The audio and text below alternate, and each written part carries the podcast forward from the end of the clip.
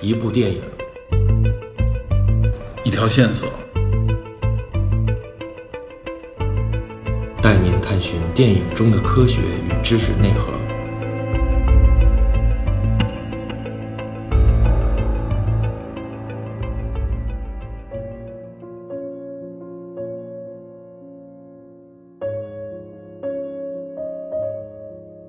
Hello，大家好，欢迎收听本期的电影侦探，我是 Peter。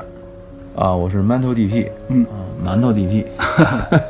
行，在开始本期节目之前啊，跟咱们侦探社有关的啊，因为现在侦探社也是每天陆续都有新的探员加入啊，很啊热闹，对，这个信息量还挺大的。因为我们节目现在一共也差不多有六十多期了，六十一集，对，然后呢，聊了电影有三十多部、三四十部了。对，有咱们的这个探员反映啊，就是我们的长期的听友说说，希望我们能继续多聊一些经典电影，啊，没错，对吧？就是因为我们可能前一段时间聊了很多，正好是赶上正上映的这些影片啊，热门电影嗯热门电影、话题电影。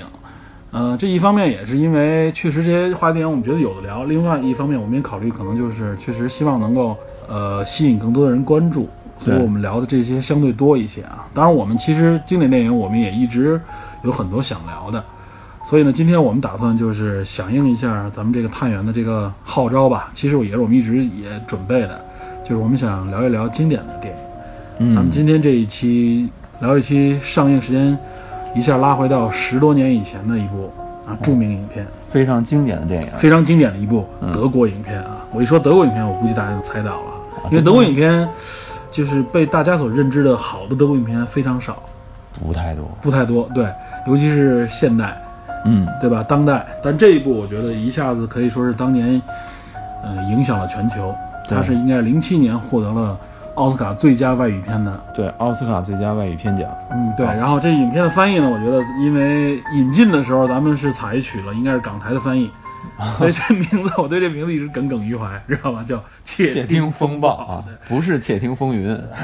窃不是首听风先暴，这个一一来就是什么风暴啊，什么什么什么事件之类的，这一看就是港台那种啊，因为片中并没有什么大大的这种风暴的这种，跟窃听有关。但实际上这影片它自己的本名啊，英文翻译过的本名非常好，叫《他人的生活》。对，嗯，我觉得这名字其实很适合。对，所以我们今天就聊一聊这一部经典的德国电影。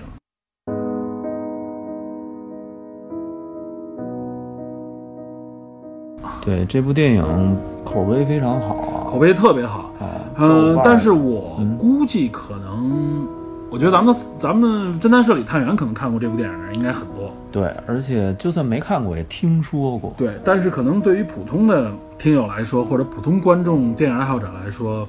未必都看过这部电影，我当初就是还是从你这儿知道这部电影，是吗？对啊，你说这个我想起来了，我逢人必推荐电影之一，知 道吧？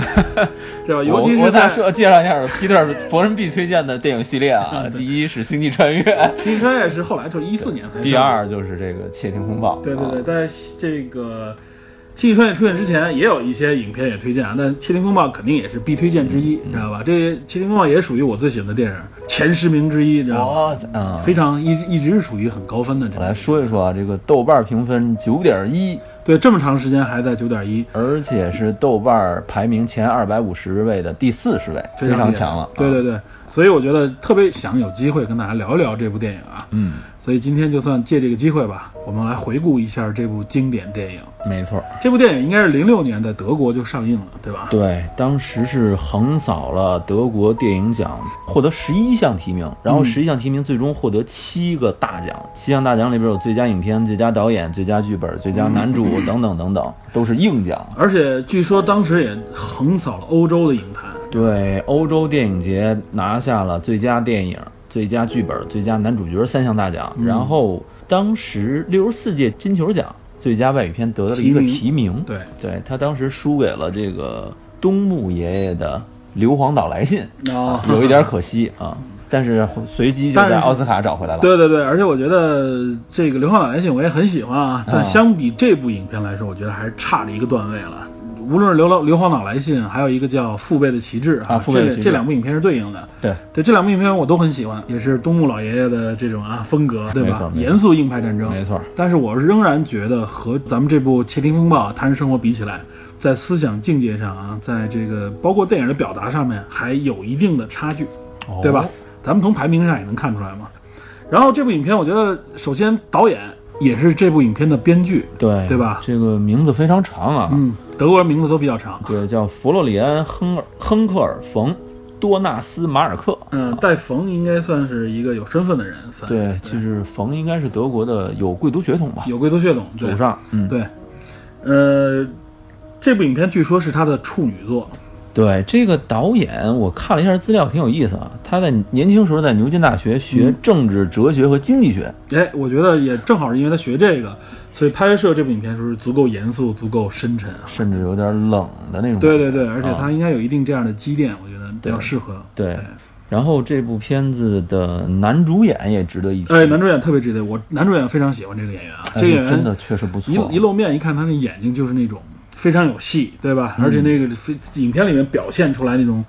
不用语言的就能表表现出他自己的那种风格来。对，非他常厉害是呃，电影中是有，就是最开始的时候是非常非常严肃，甚至有点冷酷，但是对到后来在这种压抑下的一种人性的释放。对啊，从他的眼睛当中，尤其最后一个镜头里边也是、啊、对对那个最后一个镜头，我反正当时热泪盈眶了，已经。哎呀，真的，这部影片绝对打动我啊！就是最后那个镜头，我一看，哇塞，封神了！当时看完到那最后镜头，我就是默认封神，你知道嗯最吗？后一部呃，我觉得这部电影最后一个镜头是最高潮。对对对，最最高潮最高潮，最对高潮。这部影片一直没有任何就是那种说主动煽情的地方，啊没有没有所以他给你感觉最后那么一个地方，也是用他那种最隐忍的方式啊来说来实煽话，你，你知道说吗？实话，德国导演要是煽情，你可能还不太适应，不过我也看过，咱们电视台好像也播过一些德国 比较奔放的是吧？比较二的电 影，你知道吗？反正也接受不了这，个男主演，咱们拉回来说，啊，男主演叫沃尔里希·埃穆嗯，啊，这个人是本来就是东德人，五对三年就出生在东德。对，而且我看其实年轻时候很帅气的，你就是在这部电影里，除了有点秃顶以外，对对对，有点就一看中间人那种样，但是其实他眼已睛经很帅五官啊啊很仍然帅很气，帅气很坚毅，看着。对对对，就是德国硬派的那种感觉，对，而且身材并不高大，但是看着就是就是有头脑的那种感有觉。有能让人觉得相信的那种感觉，没错啊。，对，但是这个演员很可惜啊，嗯零七年这个电影获得奥斯卡最佳外语片奖之后，嗯他做了一次胃胃部的手术，嗯，然后在零七年七月二十一日的时候向媒体证实他得了胃癌，对，是胃癌，我记得说是紧接着转过转过一天，七月二十二号他就去世了，啊，就等于当时第二天就去对手术之后是吗？对，就病逝于那德国应该是并发症，可能很有可能，反正是非常非常可啊，惜，特别可惜。我觉得，但是怎么说呢？虽然去世了吧，但是这部影片算是历史留名了。对，有点万古长青的意思啊，那没错没错，真的是这，我觉得他这个演员给我的感觉啊，已嗯经定格在这个形、这个这个影片的形象当中了。有一点这种感觉。对，我觉得就是为他而量身定做那种感觉啊，嗯非常好。然后另外提一提其他那几个配角吧，啊其实那里边至少有两个配角，两个男性配角脸熟，哦，是吗？你也对说说，其中演那个导演的那哥们儿啊，就是那个就是作家，剧作家剧作家，嗯对啊，那哥们儿其实算是我在看到电影里面出现频次最高的一个德国演员了，应该是吗对，这演员叫塞巴斯蒂安·科赫，嗯，对你大家查一下，他在很多。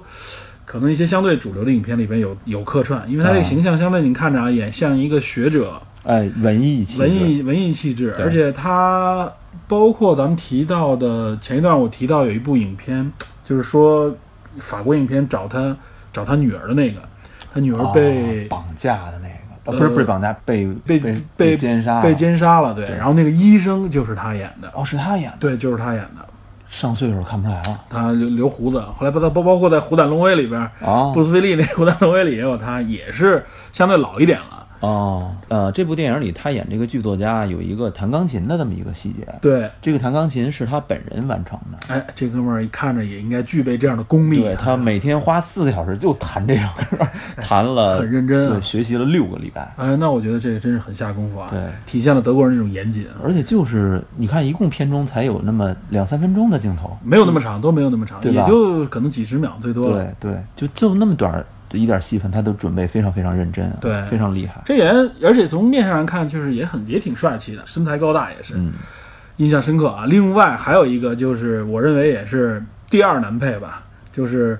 男主角的他的上司，他的老同学。呃，演那个部长的那个人，呃，他这个职位啊，翻译过来可能不准确啊，军衔儿吧，军衔儿是中校，应该是中校。中校他在这里边那个身份啊，在影片里边一开始嗯说了一下，说他这个现在他主管文化部。我看有很多的评论和这个影评里边在介绍他的时候，都说他可能是分管文化部的一个什么官员。实际上啊，嗯这里边所说的文化部可不是说。东德文化部部长，嗯嗯他实际上应该是史塔西，史塔西整个机构里边，他专门有一个组织是负责监控文化部门的，哦他应该是这个部门的嗯一个主管。对，跟大家说一下这个史塔西这个名字，待会儿我们详细介绍。对，这个东德的安全部门吧，秘密警的察安全秘密警察部门臭名昭著 了，也算是对然后这个另外片中还有一个配角，就是这个中校的上司，那个文化是部长，嗯他应该可能达到了就是国家文化部级的这种水平，对，但是有但是是正职副职不清楚了。对，他没但是有详说一个小细节是什么呢？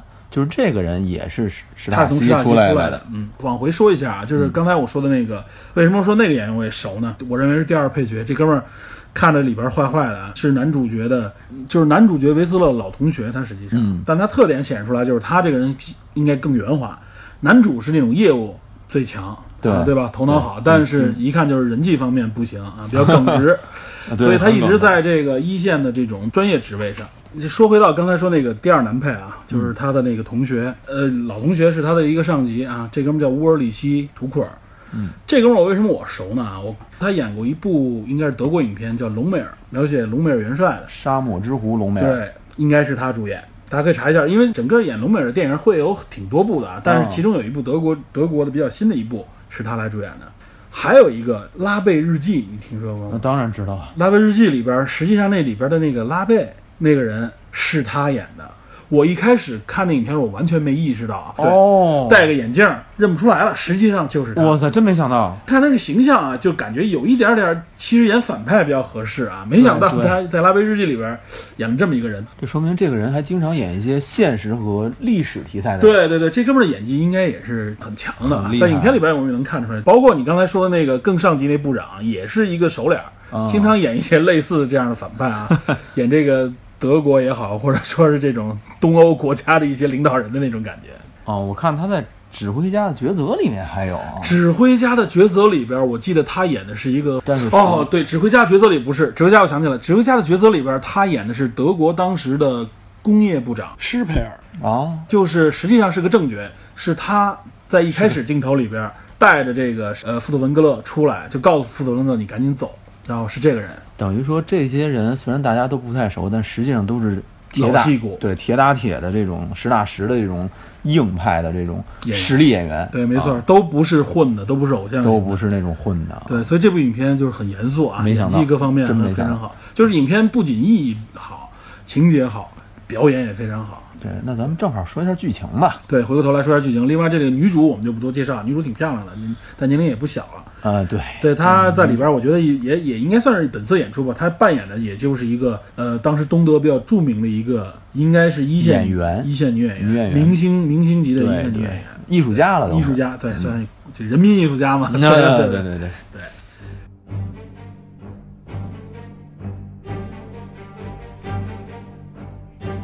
这个电影大概的剧情是说，这个男主角其实是一个东德史塔西的窃听的工作人员，呃，他应该是个专家，呃甚至他兼具了审判。然后窃窃听听，然后包括监视各方面、审讯审讯各方面的一个专家，他对应该是个业务高手。对，他好像身份是中尉吧，好像是呃，少尉还是我忘了具体啊，但他的级别也不低，对他是一个中层干部，对应该是个骨干中层力量那种。而且是实力很强的那种，对，啊、因为上来就是一个审判的一个一个桥段，对吧？对那个审他判桥段就体现了，一是他的能力，也体现了史塔西的这个特色，还有这种就是说手段的严酷吧，嗯，冷暴力的啊对那个审判方用式。这种精神上的摧垮你的意志，而不是用那种像说刑具啊、对对对残酷折磨肉体啊，不是这样。对，因为据说史塔西也是进入到从七十年代开始慢慢减少了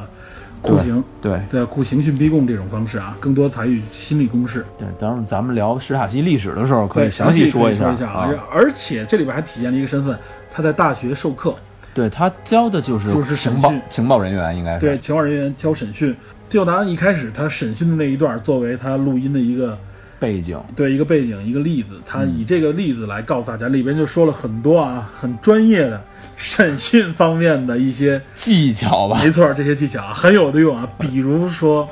他说面对一个受审者啊，如何判定他有罪无罪的时候啊，他就说了，我们用的是长时间审讯的方式啊，不让对休息。他这里边可能持续了将近四十个小时，他这个不让休息是十分严格的，就是说禁止睡眠。禁止睡眠，就让他坐在那椅子上面，对要睡着就会有人把他弄醒。对，然后持续不断的用同样的问题反复的去摧垮对方的心理。对，然后他当时就说了一句啊，嗯说如果这个人是无辜的啊，往往他会这个时候越来越暴躁，随着时间的推移越来越暴躁，对，他会诅改咒变改变句子的结构。对，而且就是说，在重复审问内容的时候啊，这个受审者回忆自己的这个经历的时候啊，长期如果连续的问他的话，他每次讲述的时候，他没有准备嘛，对他情绪失控了。呃，不光是情绪失控，他讲述的时候就会可能前后会有颠倒，或者这个顺序会有不同。就是说，他即使描述同样的意思的时候，他也会用多种方式去描没述。错，没错，因为他的一是记忆是模糊，另外一个就是语言是没有经过组织的。对，但是如果一个经过训练或者说特意为这个审判做准备的人，他就会重复的同样一句话，就是而且对基本不变。一直持续这个供词不变化，一点变化也没有，顺序也不变。所以他说，从这两点发现，这个人肯定有罪，知道啊吧？当时我们都要觉得，反正我第一次看的时候，我觉得这男的太可怜了，然后持续不断的问，还不让睡觉，嗯对眼瞅着人就崩了。对，啊，没到想最后到还，是承认了。对承认，我觉得是会不会有屈打成招的这种想法？其实这里就不好说，其实对吧不一定真的是有啊，就是很多人实际上在这种精神折磨之下。坚受不了那个痛苦，就是石大西这个档案里边也有很多人说，说我对完全没那个罪，但我不得不承认，就是那种折磨，嗯精神折磨受不了。对，非常恐怖，对非常非常对，狠。但是从这里边来看，我觉得可能百百分之九十以上，这哥们儿确实是做了他承认的那个问题，就是他帮一个朋友偷渡出出了到出到西出德到，西德，嗯，对，这个就上来就给人一种感觉，就是首先主演这个维斯勒的这个专业性、专业强硬程度、冷酷冷酷的这个力量，对对这个所谓的这个监控者、布控者，绝不心慈手软。对对历史背景、对人物啊，嗯都有了一个非常明确的、确定的一个位置。然后后边就衔接就是他那个好同学，对吧？对在这他个的他讲完这上司课的时候，立刻给他鼓掌，在旁边啊，对，你看说话的语气能感受到，应该是他的固知，然后呢又是一个高层，管理层嗯，嗯对，说 OK，今天有一个重要的一个事情要拉着他一起去啊，去一个剧院看话剧吧，应对该对是。嗯对，也其实也有一点什么呢？一方面需要他的专业能力，嗯，另外一方面也是因为是老同学嘛，拉扯他一下，因为知道这次会这个看这个话剧里边也有更高层的人物啊，啊说白了就是一起套套近乎啊，我拉着你一起套套近乎那个意思。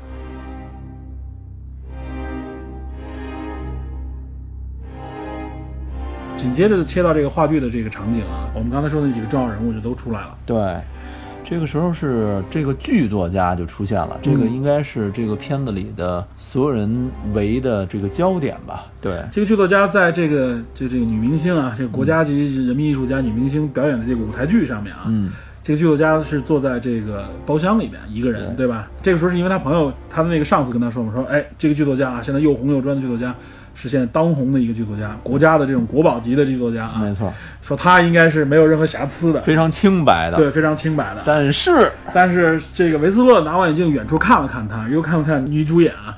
转身立刻就跟他说，说这个人肯定有有问题然然后后如果你如果你不信任的话，我可以亲自监视 的。对吧嗯这个事儿，我就觉得很诡异啊！你说，已经有他的上司跟嗯他说这个人很清白了，他是为了要证明自己我能力有多么强吗？好像也不不是。是，我觉得对吧这里边有多方原因啊。一，首先体现专业能力，这是的先树立一个矛盾；啊，另外一个啊，我认为嗯他看到那个女演员的时候，他有一点点的喜欢那个女演员，从那个时候就展现出来了。他在但是他望这远个镜啊，但看这是个女演员的时候，然后他转过头来再看这个剧作家，看到剧作家观看那个女演员的时候，他应该首先能意识到，这个剧作家跟女演员之间是有关系的。他后来观察到他们两个人有亲密举动了，对，啊，他应该有一点点那种怎么说呢？嫉妒的心男理。人嫉妒嗯心理在里面。当然，这都是次要的，最主要是说他意识到这个人，他觉得这个人肯定有问题。直觉，直觉上这是他职业素养。嗯他之所以敢跟他上司这么说，是因为老同学嘛，对吧？俩人关系很好。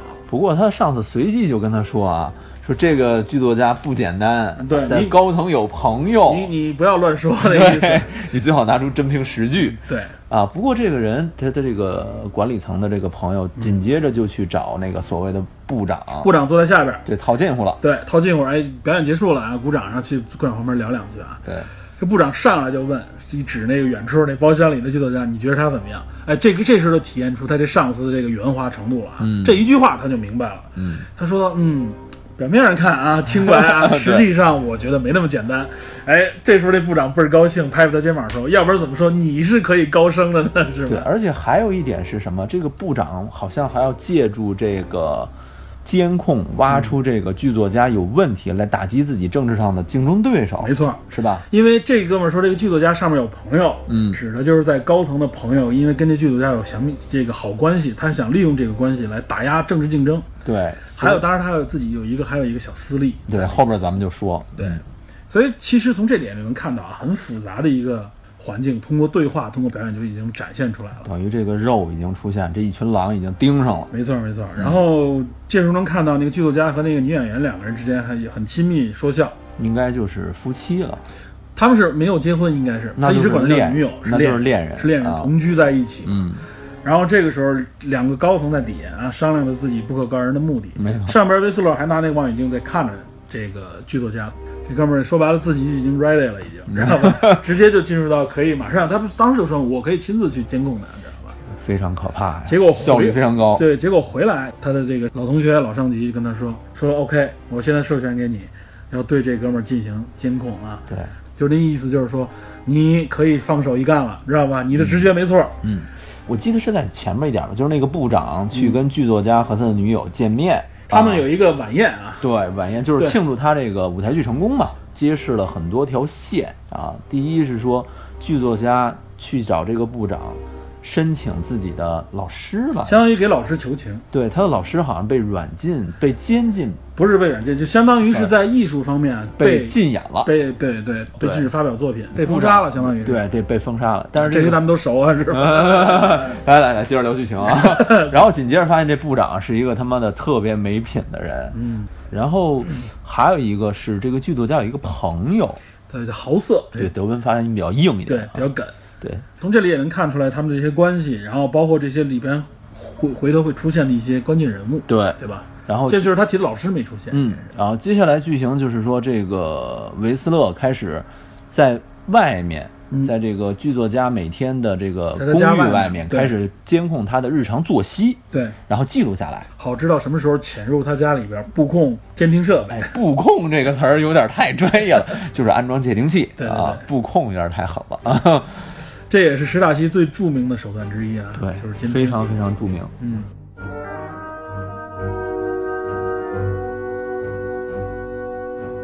咱们前面说的比较细啊，后边咱们简述一下。啊后边就是维斯勒就开始监控他的这个目标啊，嗯实际上他就这个时候开始监听剧作家和这个女演员两个人的生活了，已经。没错，他布控的时候，我记得还有个细节，就是啊，这这一群人进去很专业的布控设备，当时他们拿着秒表说 OK 二十分钟啊，对，结束都布控完了以后，出来有一个镜头啊，他邻居对门儿对他看到邻居在通过在猫猫眼儿正看他正，看呢，直接哥们儿特别警觉，过来咚咚咚就敲门，你知道吧？就是一开始我感觉这人应该是挺温文尔雅的，呃，没有， 他这敲门，哇塞，一听那意思就是你不开我就踹开了。呃，反正就是直接威胁对方，而且我特别吃惊的是，他也知道对门的具体信息，直接说出他女儿的名字。对，说你的女儿，如果你要是敢说出半个字，你女儿就立刻会被退学，知道吧？哎，这个是史塔西真实历史上常用的手段啊没，错就是说威胁威胁你的学业、你的工作，嗯啊，这是非常恐怖的手段，对吧，这都是这些阴暗的秘密警察们经常用的这个手工具段对手段啊，反正他威胁完这个人，实际上这邻居就不敢乱说了，等于是设备也布控好了，就对进入到这个真正的监听。真正的监听了啊。嗯之所以叫他人的生活嘛，实际上就是这个时候我们会发现啊，维斯勒开始进入到他们两个人的生活当中来，事无巨细，对事无巨细，他们记录他们当中的生活每一个细节，包括他们亲热的这个细节，都会记录到这个文档当中。对对他那个监听是这样，好像是设备放在屋里，都已经布好线了，对然后他们呢直接是有线连接到，应该是在楼顶这个楼的阁楼上面直接监听，这样可能监听效果更好。嗯，然后他们应该是二十四小时监听，有人轮班来进入到这个阁楼里边，呃，包括电话，甚至还有门铃儿，他们都能操作，非常恐怖了。嗯对，非常厉害。嗯，通过一些细节，发现他的思想实际上是非常活跃的一个人，你说的是剧作家的思想是吗？剧作家。但是剧剧作家原本本来是一个啊，相当于是一个小白，实际上是有点小白的。但是我觉得不像啊。那个剧作家过生日的时候，他那个朋友豪斯过来跟嗯他说：“你难道不认为我们现在处于一个什么什么样的阶段吗？你难道不知道吗？”那个剧作家特别警觉地说：“我不知道。 我觉得这还有一个原因啊，就是因为他在上层有朋友有人罩着他，所以他相对来说呢，他可以在更宽裕的环境当中啊活动。”啊，那也有可能。然后另外一方面就是他也知道什么东西敏感，什么东西就不应该说，不应该因为说大对因为东德嘛，整个在这个历史背景里面，其实大家对史塔西这个长期存在的秘密警察都是都是已经非常清晰的了，对不大太家敢都知道有些东西要拿捏一下尺分度寸，尺度，对，但他仍然认一直认为自己是不会被监控的一个人。对他到后来你看出来他自己都没有想到。对，然后呃，这中间有一个情节，就是说他这个老师其实也参加他的生日宴，对，但是呢，送给了他一本曲谱，献给好人的奏鸣曲对，。先给好人这么去，但是这个老师就是一直没跟他有太多交流。被封杀了嘛，然后可能他来的一些朋友都是一些比较主流的一些人物啊，对，就是感老师也觉得自己可能不能完全融入到、这格个、格不入嗯对这个环境里面来。对，但是他由他之前去拜访和他这次对话，就觉得这个老师好像处于一种不太稳定的状态中对。用他自己话说，就是我我是一个导演，如果我是导演，我没有戏拍，那我嗯那我怎么办呢？非常消极的一个状态。没错，没错对，这也是涉及到后边影片里面最后因为触发的一个事件啊，嗯这个哥们没儿错最后反映出来的一个问题。然后实际上这个时候还陆续他慢慢的发现啊，这个女演员虽然是他们是他的女友，嗯这个女演员实际上是和那个最高层这里边出现的那个最高层之那间个是部长，对部长是有关系的，是对被迫关系的。这个部长反正一方面呢就是大发淫威，另外一个就体现出来他和这个女演员之间的这种关系啊，就是他实际上一直在侵犯着、骚扰这个这个女演员。女演员直呢接，性侵了，应对该是，就是性侵，然后这个女演员对他说白了也是无法反抗，啊，也只能是利用有些机会躲着他就而已。无可奈何嘛。这个体现出来怎么说呢？在这种专制社会里边啊，嗯实际上充满了这种，你如果是一个文艺圈的名人的时候，你肯定会受到各种力量的这种侵扰和干扰的，尤其是女性在这里边啊。然后这个时候还表现出来了维斯勒自己的一个生活啊，他除了监控、专注在工作以外啊，他自己生活非常的非常简单，但是他也有需求，对，也有自己的需求，他找这一个应该是一个 妓女吧，对他叫了个妓女。其实能展现出他人性还是存在的。首先有人性，对有需求，是个他实际上是个正常人，对他在不是命一运个之下铁块儿对啊，表现出他有需求，另外一个也是为他后面他慢慢的转变做铺垫。对他人性未泯吧，应该叫对。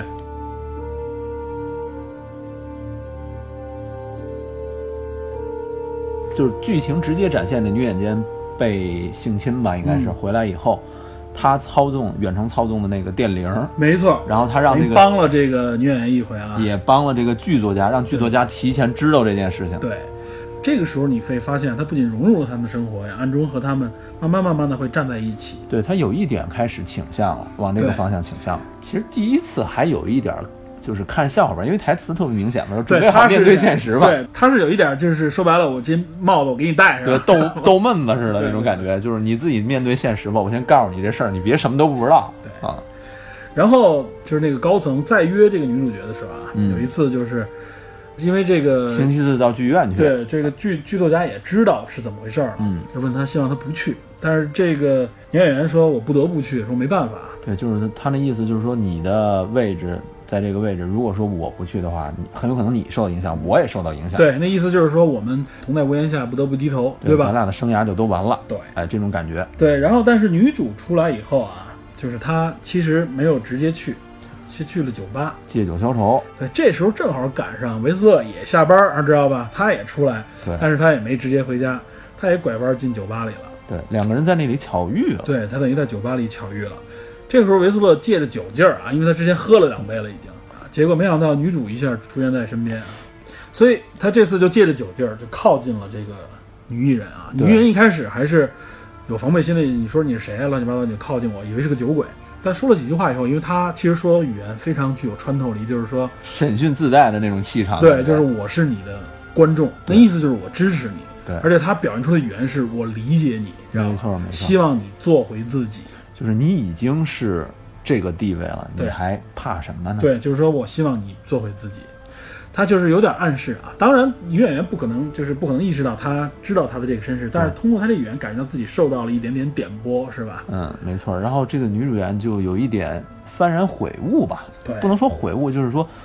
恍然大悟那种感觉，对，醒了，，对，然后喝完酒以后出门没上车，直接回到回家里边了。。对，然后据他的这个同事记录啊，因为同事记录 嘛，就是说这段情节挺逗的，是通过他同事的记录里边说，两个人回来以后热情拥抱，然后呢，因为没有去嘛，这个剧作家也很感动，女演员也很感动。两嗯个人生活了 一下，对，哎，是回回归生活一下啊！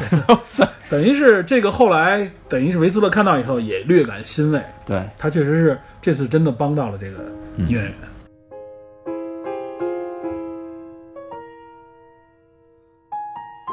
你看，我们从这些细节里边看到他慢慢的融入生活，被感动，他理解这些人，甚至开始干涉他，干，涉他们的生活。嗯其中还有几个细节，比如说他听就你刚才说的剧作家弹钢琴那一段，对，这个钢琴曲的起因是，就是他弹的就是他老师给他那个曲谱，对是好人的奏鸣曲。对，然后这个他为什么要弹？是因为他有一天听说他老师在家自自杀了，杀了，没错。然后他开始弹到这个曲子，曲子非常的悲伤、沉重，沉重、悲伤。对，然后他当时啊，他因为是监听嘛，我觉得他那个形象戴那个耳机，就是被打动的时候，特别认真听的时候那感觉。镜头切换，镜头切换，嗯就是他听聆听的那个状态啊，我觉得完全可以做耳机广告了，已经 沉溺于非常沉溺于对一，种非常气氛专注啊。一个我我我相信他那耳机应该是森海塞尔， 哇，这个植入太硬了。哇塞，森海塞尔跟我们这儿没有植入广告， 塞尔塞尔是德国牌子，德国牌的。哦塞尔塞尔的耳机当时打广告打广告的时候就是监听级耳机，而且当时史塔西用的很多的这种窃听设备啊，比如说小的这种麦克风、小嗯的那种东西都是塞尔塞尔。啊，这个是，我相信他这里边儿，他应该用的就是塞尔塞尔。就是这个知名的这一些企业，其实都是军工德国级造的，军工级不不一定是德国，比如说日本，嗯，三菱也是嘛三菱，对啊，鹿岛对重工，哪个不是军工军工级的，对吧？塞尔塞尔这个里边儿这个算是。因为我原来我也有一塞尔塞尔耳 机嘛，确确实好，确明实白，好好好，确实好，知道好吧？好欢这迎广欢迎告欢迎这广告啊！这个广告这不找我们，我们太亏了。我 哇塞，欢迎大家联系塞尔塞尔。 我在欢迎大家， 欢迎塞尔塞尔联系我们。我了，接着接着聊，接着聊，对，这我这块儿也是他被感然后动的几个对细，节，然后他就流泪了，对他被那音乐打动，这点我真没想到，我真没想到这块儿我他流觉泪得就是确实艺术性一点啊，就等于是更感性的来体现啊。对，就是我觉得，因为一般情况下，以这个人的坚毅啊、嗯嗯冷酷，他可能说眼泪要流的时候，他会用手抹一下或怎么样，但是他这个眼泪直接就流到下颚，没下有，他颚完流全到听脸音那乐儿，听听进去，因为德国本身啊很多音乐家，德国就是一个音乐之乡嘛，可以贝说多芬对啊，啊，所以他的欣赏水平和他这嗯个理解能力应该够。另外一个，我觉得也是，就是他通过这个感性的这一点来、嗯来预示他后边被转变、被转变的一个起点，相当于是。啊，对，就是可以理解吧，嗯我觉得对可以理解。我觉得就是说，另外一个也体现出来啊，咱再说一下，可能体现监听设备确实好啊，因为 他在家里布了很多点，这应该至少五点一以上，哇塞，哇这七点一了，这这应该有七点一环绕，知道哎对吗？整个环绕立体嗯整声，个环绕哎立呦体。我天哪对， ！OK，接下来接下来其实后边就是，呃，剧作家因为他老师的这个去世，对吧？是因为自杀，对他决定写一篇文章。他跟他的那个豪瑟那个朋友啊见面，他聊了聊，他们豪瑟很有经验，说我们家肯定被监听了，一边洗澡一边一边擦着头发一边拿放纸音乐，他放着音乐，拿纸跟他说啊，我们这里被监听，咱们出去说。对然后找那个纪念碑对，啊，到纪公念园碑里边儿，等于对叫几个朋友。然后他这个时候他表达了一下啊，他说我打算写一篇这方面的文章。对他有一点警醒了，嗯甚至说他对某些事情觉醒吧对我觉得对应该是不满了。对然他后已这经个不满，而且是要有指向性的。对，而且他已经就是，我觉得他已经突破了那个临界忍耐临界点。对然后呢，豪瑟听到这以后，当然很激动了啊，就是那他们认为就是你是我们这帮哥们儿里边文笔最好的，你写呢我们肯定得支持，啊而且对你吧？是又红又专的，你对愿意写，这影响力不一样。对，然后但是实际上呢，就是他写这个文章肯定国内是发表不了的。对，所以只能他们联系西德，西德的《明镜周刊》啊，啊非常有名的《明镜镜周刊》刊》，现在都很有名。，对对对，联系《明镜周刊》，等于他找了一个他的朋友，是《明镜周刊》的一个主编吧，一个主编，嗯那哥们儿呢，等于是顺便带了一台打字机过来，然后他用这个打字机来打这篇文章。这个是为什么呢？这个首先啊，这就这就深了啊。首对，先这是太深了，这个太事儿深了。首先啊，就是说这些剧作家们写作，嗯对吧？在那个时候没有电脑，没有对手机，对还用的是打字机。打字机可以说是包括现在的很多西方剧作家、作家都还用打字机对来来对写文章他。更喜欢用打字机。对，用打字机。这个打字机呢，首先这里透露出一个信息：所有的东德打字机实际上都是在史塔西的监控范围之内的，哎，而且具体叫型号、型号、品使用的牌品牌、墨色、年代、字体，对。对，这个说白了就是能具体到每一台打字机是从哪儿卖出去，谁在使用，他应该都知道。这个非常非常恐怖啊！对，这个就是这种可以说是书写工具的级的这种监控了啊。没错，对，这非常恐怖就。是联系到现在，就是可以说是已经直接具体到一个网卡、网卡地址都已经被监控那这种感个啊，是吧？对来继续聊，觉。继续聊，继续聊。另外一个就是说，他给他那个打字机，就是西德那边一看也是啊，反侦查的这个经验很丰富，告诉他，OK，你首先你不能用自己熟知的这个设备，对，我给你这设备，因为是在西德生产，东德那边没有注册，嗯中德那边应该是查不出来，另查外一不个着他那来源对，因另外一个他那打字机非常薄，对非常非常薄，藏在蛋糕底下就是。这是不是暗示什么？暗示西德的经济发展水平其实已经高出东德一块儿了，对，八十年代的时候其实已经明显高出了。对啊吧？对对对，这个打字机大小现在就相当于咱们一个笔记本电脑差不多。哎，也而且是应该是 ThinkPad 那 X 系列那对，种那大种小。哇塞，又植入我了，哇塞，ThinkPad 就是一个普通的小一点型号的笔记本电脑的大小，对哎，方方便于正正携带，一个能非放常在小一个包里，对，这样的话出镜就容易放大。我觉得它那厚度可能也就是四五厘米、五六厘米那样，对非常薄。对，对，实际上他拿到这个打击，嗯，包括对他的女朋友都不能透露这个信息，没错他就把这个打击藏在了他们家一个很特别的地方，就是两个屋子之间那个过道上门门槛儿门槛儿上面，门槛门儿槛底下。对，门槛儿有一个就是踏脚的那么一个板子，对，里边儿可能专有那么一个空档，那个对我觉得可能也就三厘米厚，可能也特别薄吧，他就把那应该个正好能放放盖那进去边，他就利用这种方式写了一篇啊，关于就是说东德的自杀率啊，是吧？你对所不知道的东德自杀率，自杀人数吧，自杀人数应该就是他利用了一个排比句嘛，因为东德当时的数据监控非常的丰富，对，什么数据都有统计，包括每个人每天吃什么喝什么，然后每年读了穿多少书，穿什么穿几双鞋，对，然后包括优秀人、优秀学生的人数，对，但是唯独是说，大概从七十年代之七后，七年开始。对，就说连自杀的人数都没有统计了，对嗯对吧？这么一个非常敏感重要的数据，为什么没有统计呢？据说只有匈牙利比他们的自杀人数高，哎在整个欧洲的范围内，对，匈牙利也是东欧阵营，也是华哎华约体系里的，对吧？对，这就体现出来为什么呢？就是实际上他在告诉大家，这里边这些人受到迫害也好，或者说受到压力也好，最终选择自杀的这些人数非常多。对，这是有背景的，这等于是实际上就直指了这个当时东德的政府以及他整个这代表的这个华约阵营的这种啊环境嘛，环境、生活、政治环境。对，这篇文章一下就在等于说是在《明镜周刊》发表，电视台上都播出啊。对，整个资本主义阵营就一片哗然，然后后呢，东东德这边，边这边也是一片哗然。啊但是有有趣的是，这个维呃文斯勒嗯本人是知道这件事情的， 对。但是他选择了以一种掩盖的方式，对把他这件当时事我记得他说 OK，我就饶你这一回。对他这饶你一回是什么？是他知道这个朋友要去偷渡到西德，嗯这个偷渡西德的行为本来是一个验证，就是检验他们家是不是受到监控了。对，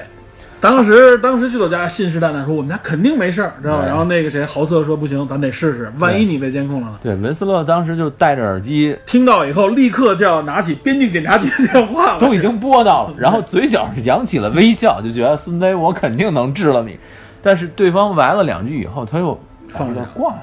然后他台词给的是说我就饶你这一次，嗯但是我觉得当时他可能或多或少还有心理，就是说我要长期监控，对，我我不先暴露这一次我不打草惊蛇。对，我不打草嗯惊蛇，我先不暴露这一次。对，但然后实际上、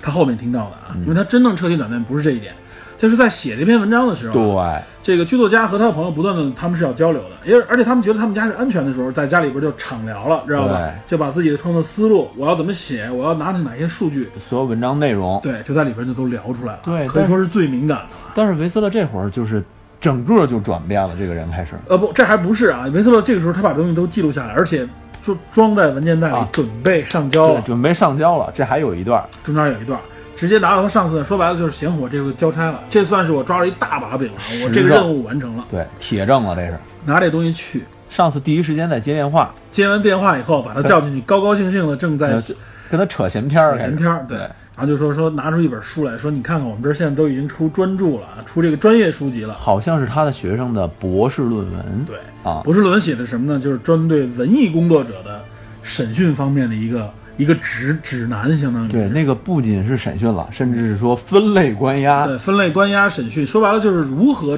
揪出他们，如何制服他们的一个甚手至段摧垮他们。然后他中间说了一个手段，说对这这些文艺创作者，这些感性的文艺创作者啊，你不用刑信逼供啊，就用这种心理震慑，说我把把他们抓起来，软禁起来，嗯，我们不伤害他，但是不让他不跟他说一句话啊。对他当时举的例子就是说，维斯勒监控的那个剧作家，说就那样的人，对你让他跟与世隔绝，这个人就完蛋了。对，他意思就是说，经过我这么一次心理摧残，这人彻底完蛋，再也爬不起来了。对别说创作了，什么东西都没戏，这人就废了。对，就维斯勒就就算我放了他，他也不行对了。，就说白了就是我一下就把他思想阉割掉了。对对维斯特听到这儿啊，他首先他从前面的咱们的情节里能看到，他已经被这个剧作家所感染，对，对吧？他不仅是同情他，嗯而他理解他，对他的做文艺创作，包括这人的能力和水平，他都有所尊重。对，因为他欣赏的这个尊女敬演员演的剧，大多数应该都是这剧作家创作的。这应该说是文艺水平都很高。对，这个时候他发现啊，如果把这个报告交上去，这作家就应该遭遇这样的事情，艺术生命彻底完蛋菜了。这个人就废了。这是一方面，另外一方面，其实潜移默化的是，他因为处在了一个长期监听的这种状态下，嗯，他实际上对他已经产生了很多情感，他觉得 OK，那我不能交出来，对，或者说他认为文艺作品不应该受到这种方式的打压，文艺工作者不应该受到这样的监控也好，或者说这样的迫这害种吧迫害，对，所以他没把文件拿出来。这样，这领导问他，哎，你找我什么事儿啊？他说 OK，我来找你就是跟你说这事儿了。我觉得，哎，从现在开始监控可以降级了。对，原来他们是双班倒，对，日说白夜了嗯嗯监应听。该是一个更高级别的监控。对，嗯但是说这个监控可以降级了，我一个人就可以应付了啊，不需要那么多人，因为他觉得我这么长时间没听到什么有价值的东西，对，等于是把他是现实当中收集到的材料做了一个一百八十度大转弯。对，整个就完全的就放弃了，感觉是。这个时候，我们作为观众啊，实际上我们一直在一个第三方视角，我们在一直监监视着他，嗯，监视他整个的心理心路历程。嗯对我们是这样一个视角。而且在这个时候，他转变的时候啊，反而是用这样的方式对话当中的方式，没有自己的一些，比如话外音也好，或者说一些具体行动，而是用这种第三方的方式来表达。其实这个，我觉得这个表达方式啊也很高级。对，这个是没有问题。这块儿我觉得他的转变的理由是站得住的，嗯，然后角度我也能理解。嗯但是呢，我有一点异议的，就是说，从他最开始被感染到他这块儿做出这么重大的抉择，嗯因为这个重大的抉择会影响他自己，对对吧？如果说他被发现，他就肯定完蛋他了。完蛋了，肯定完蛋了。对，然后我就觉得这段戏里好像之前的铺垫还不足以说服我，就是说，你是觉得他没有达到一个说我要，甚至要冒着犯罪的风险对来保护这个人？对，由他最开始冷酷的监听，嗯，到他开始到这个剧作家里去盗书，嗯盗书去自己阅读，到他听钢琴曲流泪，嗯这段时间其实铺垫还都能贴能接受吧，嗯，但是到后来再往后的时候，我就觉得他好像开始主动的，尤其是这个女演员出现的时候，嗯他主动的去干涉，主动的去帮，这个好像就有一点过快了。我觉得心理历这，程我觉得这一点是这样啊，就是说，其实我觉得这点为什么说得通呢？你像他的名字就是叫《他人的生活》，啊嗯，他这种监听啊，无论剧作家和这个女的，这郎才女貌，可以说两个人是具有很高阶的这个地位和光环的。嗯，所以他本着的一种态度，就是有一点点崇拜者的这种角度去对。进入他的生活。其实剧里边应该多加一些这个剧作家的这个含金量。对，然后他在这个过程当中呢啊，窃听这个生活，如果换成你，嗯我们如果长时间的啊用这种方式，这种详细的可以监听到他生活中每一个细节的时候，听这个生活，而且这两个人还不是无聊的人，他们在整个生活当中交流的是思想，对尤其这个剧作家跟他的朋友之间交流的是思想，他们的认知又有音乐，又有这些，他们的思路过程展现出来以后，实际上是等于是对他的一个思想的一个教育，对，一个但是感染但是具体的片段其实就只有那本书和这个嗯钢琴曲，还有他们的一个创作过程。实际上，大家是畅聊的。或者说你可以把这个主角他自己的一些经历嗯加入带入进去，嗯可能会更有一点对，更丰富一点。可能没有去详细介绍，咱们回头再说，因为这个剧其实拍摄成本非常低哈，对，所以他没有太过的。多的对时场景间时间去展展现这个。但我是觉得他这不牵强在哪，就是说会被这个生活所感染，尤其是你喜欢的人，他里边说的内容也有价值的情况下，你会被他所感染，你会有一种模仿心嗯对态。这个道理我是绝对都他的明白心态会都理解模的仿，对嗯，所以他的心态模仿，实际上也就是说他的思想意识的转变，嗯实际上有一点点这种模仿心理在里边，知道吧？啊，就是说我有一种他人的生活嘛，主动带入到他人的这个对生这个这个我被转变，实际上我是不知不觉当中被这种心理状态所扭转。那要这么说的话，哎呀，这个片子没展现出季节的变换，应该监听时间也不短，时间不，短，至少我觉得跨度应该有一两个月以上，呃，不止了，啊不止，嗯不止可能了。有半年，差不多。你看最开始的时候，这个女演员穿的是大的风衣、厚的皮衣，嗯，但是到后来最后的时候，应该是快接近夏天了。没有，反正应该没有那么着，因为维斯勒的服装一直没变， 他一直就是一夹东克德一东灰德裤那子 些警察有全哪都是那种都那身儿，对，半长风衣，然后对揣着然后揣着兜儿那种样子， 对，八十年代老式侦探，对我对来对。这时候他的这个他的这个老朋友啊，他老朋友实际上这个嗅觉也非常灵敏，嗯，他他感觉到有点问题，但他不知道这哪儿有问题。他就说，我觉得你有事儿瞒着我，但我不知道你是什么什么事儿瞒着我，对嗯反正总之意思 OK，你说了是你是专家，听你的呗，没错儿，还仍然是听信他，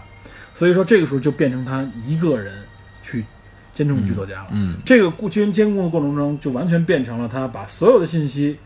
都变成了哎，剧作家就是在创作，没有任何问题的这么一个过程。啊嗯，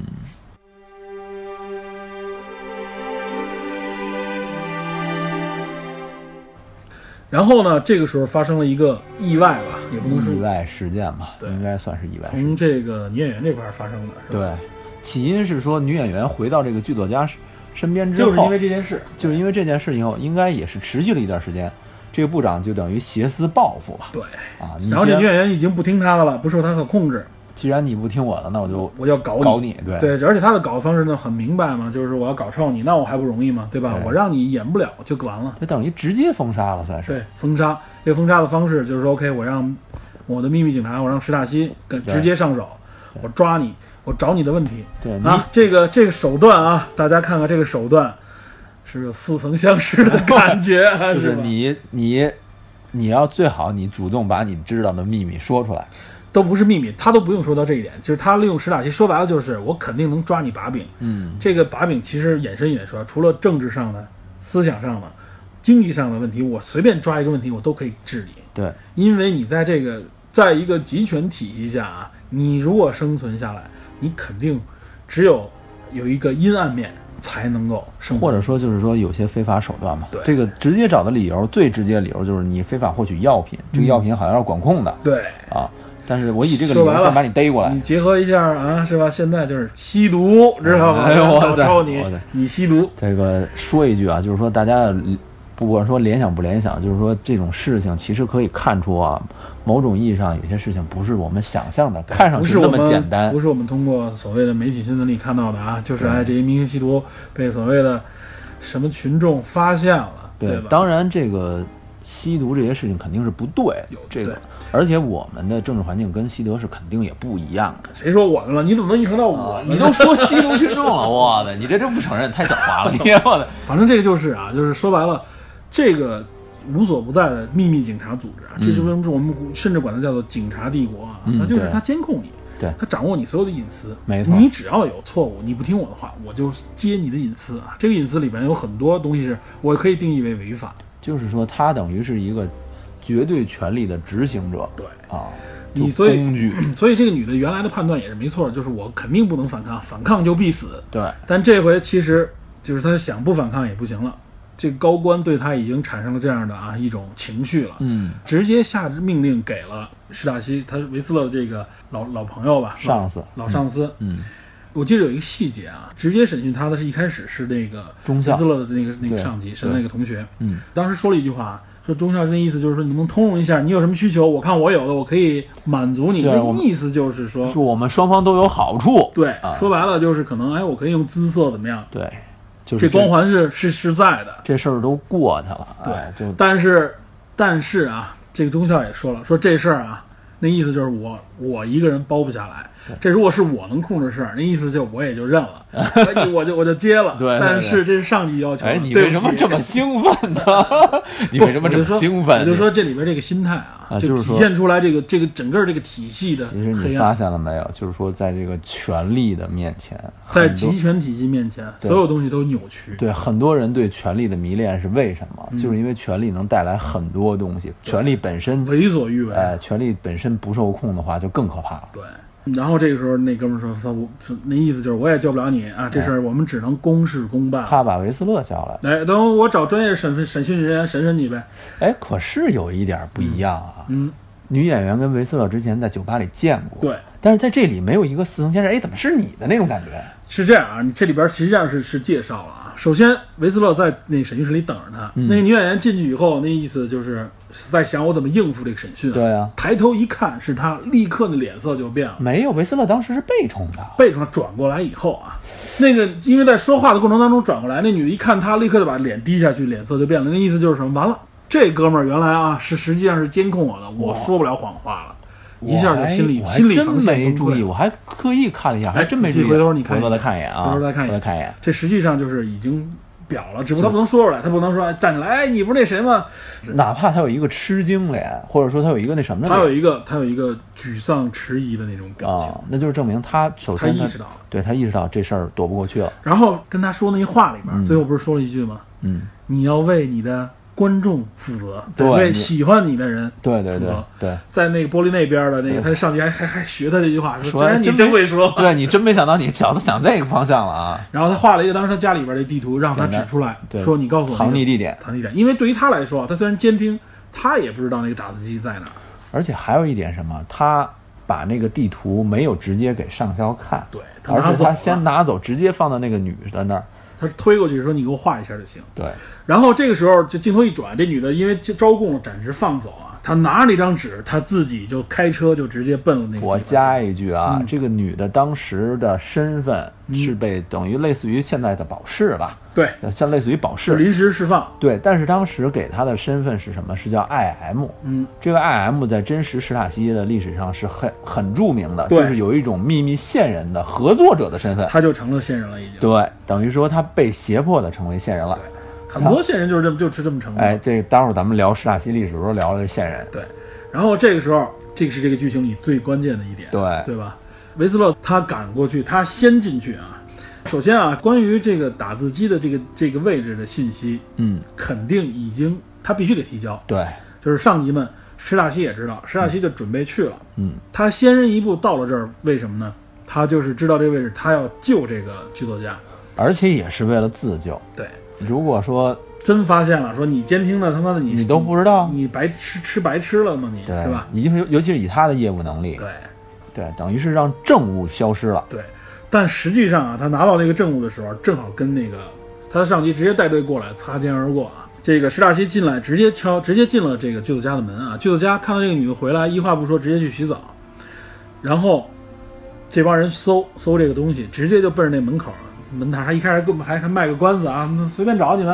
然后自己直接走那门口那儿了。那意思，哎，这个东西我看着有点别扭啊，对打开我看看。其实之前他们已经公开的搜过他们家，已经是搜过一次，什么对一无所获嘛？对这是第二次了。第一次，等于是那女的招供的时候、嗯啊，但是当时他还咬住没说这个打字机在哪儿。对，后来是这不说出来嘛？所以这个时候再一搜的时候啊，直奔那门槛儿。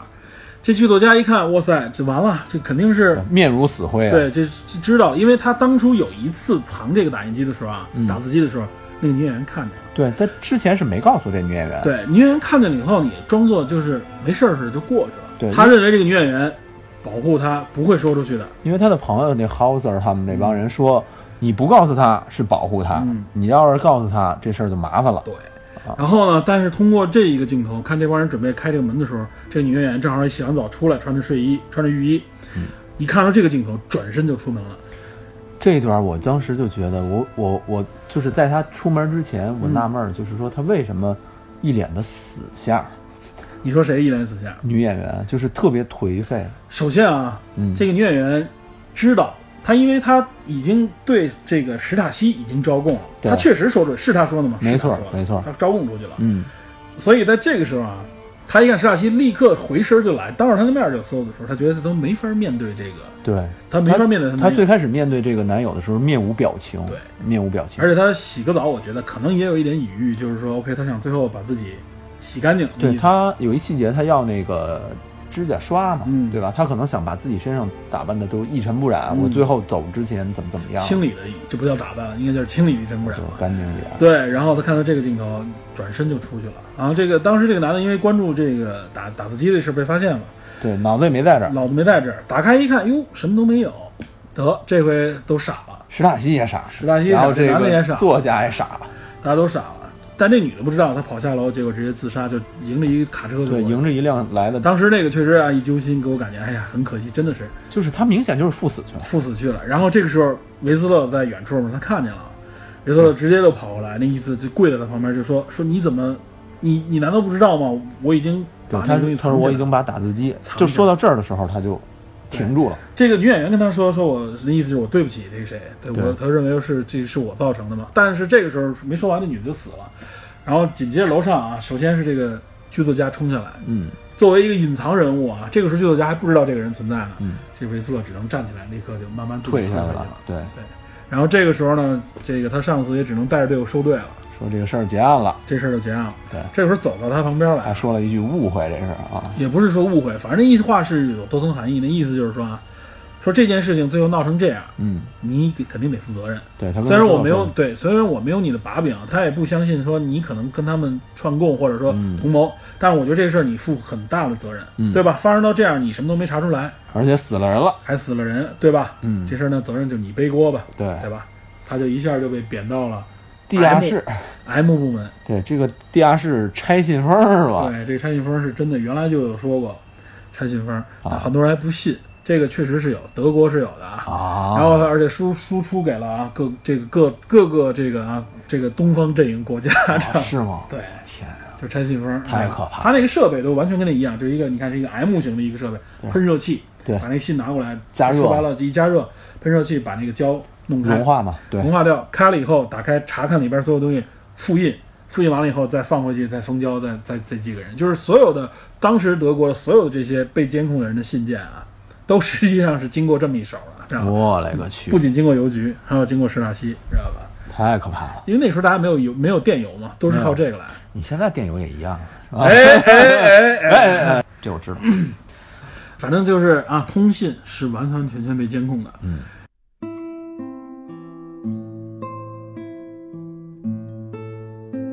然后这个镜头就转向了，是两年前，两年后也不是四年后，四四年年后四年后，对嗯对吧？实际上这个时候就是说，OK，这个女的死了，嗯，这个维斯勒被贬，对吧？然长信后封，整个这件事情就过去了。对，四年以后，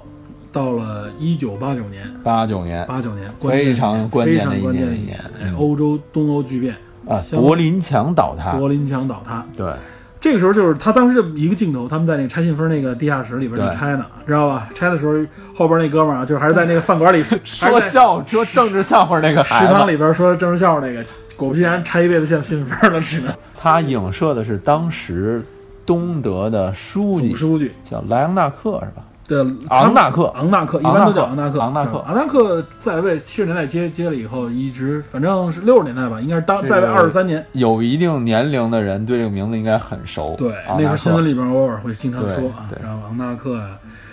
什么什么什么科尔啊之类的。对，然后这个反正这个柏林墙一倒，对吧？对这预示这个整个东德的这个瓦体解系吧瓦解，对瓦解。施大西肯定也就一下瓦解了嘛。对咱们后边会聊一聊关于这方面的一些信息啊。咱们这里接着说电影，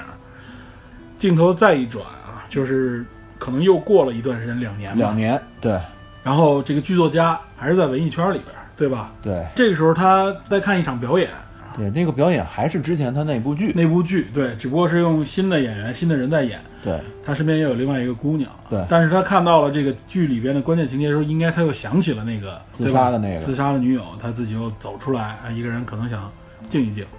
这时候看到了那个原来的那个部长高层啊，嗯对，那个高层也出来了，然后聊了两句啊，他最开始说的是我我问你一件事情，嗯我应该是没有被监控的。他说你的每一件事情，我们都知道，知道吧？那时候我们肯定监控你对，我比你了解了解我自己还清楚，还了解你。所以他当时听了这个信息很惊讶嘛，对，大吃一惊。然后对，联就联系到了他这个时候，他要去关于施纳施纳西档案馆，他要查一查关于他自己的相关档案。对他先回到家里面，他说：“你家里是有监听设备的。”对，结果回家啊，就就像是考古一样啊，从家里边拉出了各种各样的线啊、对监听器啊。他所以他当时表现出就是非常的迷茫，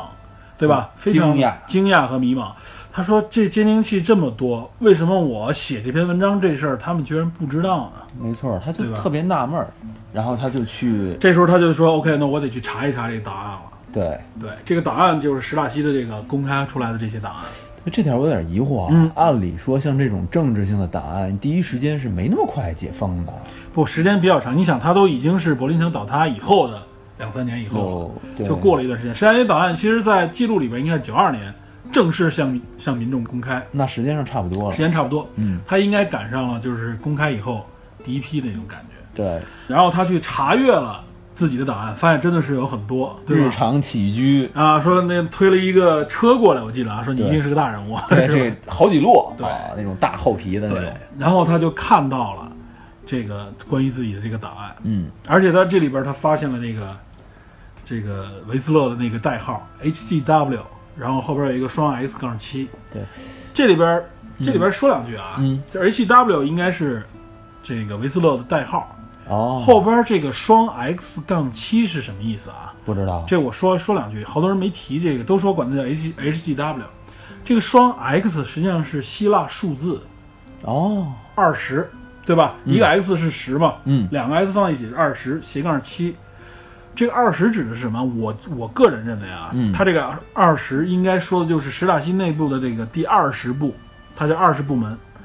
第二十部门，这个第二十部门做什么的？就是我刚才说的监控文艺圈儿，哦专门监控文艺圈儿，对文艺圈的人做审查、做监控、监听。那维斯勒个人代号是七对，维维斯勒可能是这个部门里边的七号人物。啊，或者是什么七第七部门之类的，不清楚。嗯，然后所以说他的那个老同学也是这个所谓的，他说了一个文化部的，他们内部的石塔西文化部部长嗯，说的就是这个第二十部门的头儿，哦他主管就是文艺这方面的内容。从这个角度看也能看出来啊，嗯就是说这个文艺圈的人啊，不是文艺圈人，整个这个史塔西的部门庞大，这非常庞大，这个后边咱们会详细介绍一下，它分没错挺多部门的。没错，然后他就 咳看这个档案，看到尤其是在他自己记忆当中写作那一段时间啊，嗯，写那个自杀那一段文章的时候，哎，发现怎么这里边记录的都不对呀、跟我记忆当中的不一样啊，全是说我来创作剧目。而且剧情的梗概都给他编出来了，对，这次他发现这个完完全全这不是当时的事儿，这谁写的呀？往后翻，往后翻，最后他突然发现了，他这个整个结案最后一页上面有出现了一个红色的指纹。对，那个指纹是红色的色带染的，对，这是他那个打字机红色色带，因为他当初在拿那个红色打字机打字的时候啊，嗯，他就经常遇到这种情况，就是自己有时候拿那个打字机的时候会碰到色带，那个手上面就沾上这红油墨，会碰到纸上面就会留下这个印记。没错，那个红色印记非常特别，嗯，所以他一看这个，结合到刚才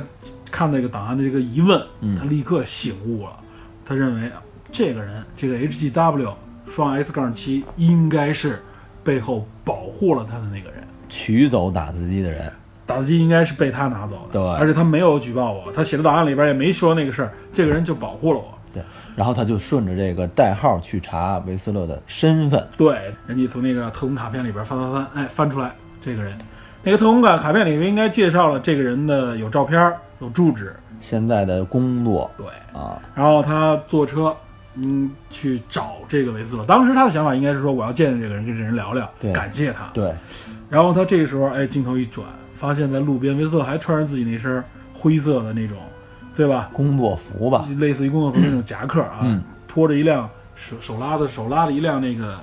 类似于老太太购物车一样。哎，真的很像啊。对，里边放的就都是报纸。原来他现在是一个，应该算是个办邮差或者发广告那种一对，个人。送书报杂志那种人，感哎对，嗯觉是在往那个邮箱里边，一个一个楼区的邮箱里边插广告，对可以说是工作内容非常底层，生活应该也比较窘迫吧，应该对算是，就是算是一个普通的一个工人嘛。对他看到了这一幕啊，这个时候他迟疑，他没有去见韦斯勒。对，他回到车上，然后又走了对。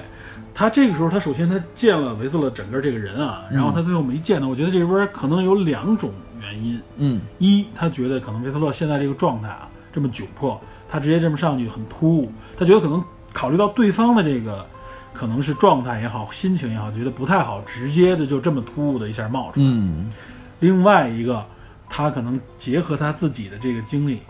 他已经想好我 OK，那我也要报答一下这个人。对，这个文艺圈的作者想法很有意思啊。对，很文艺， 对吧？他报答的方式就像维斯勒一样，他也要用自己打字打出来的文章，或者说打出来的内容，来用同样的方式报答一下这个 HGW，也就是维斯勒先生。他做了一本书，这本书写了本的，书，对就写了叫《本书好人的奏鸣曲》。对，献给好人的奏鸣曲。对，然后在开头封面儿啊扉页的位置哦，这段是这样啊，嗯首先镜头再一转，两年以后，又是两年以后，又是两年以后，维斯勒还是那身装备，对吧？还在送报纸还。在做报纸，就生活没什么变化。嗯，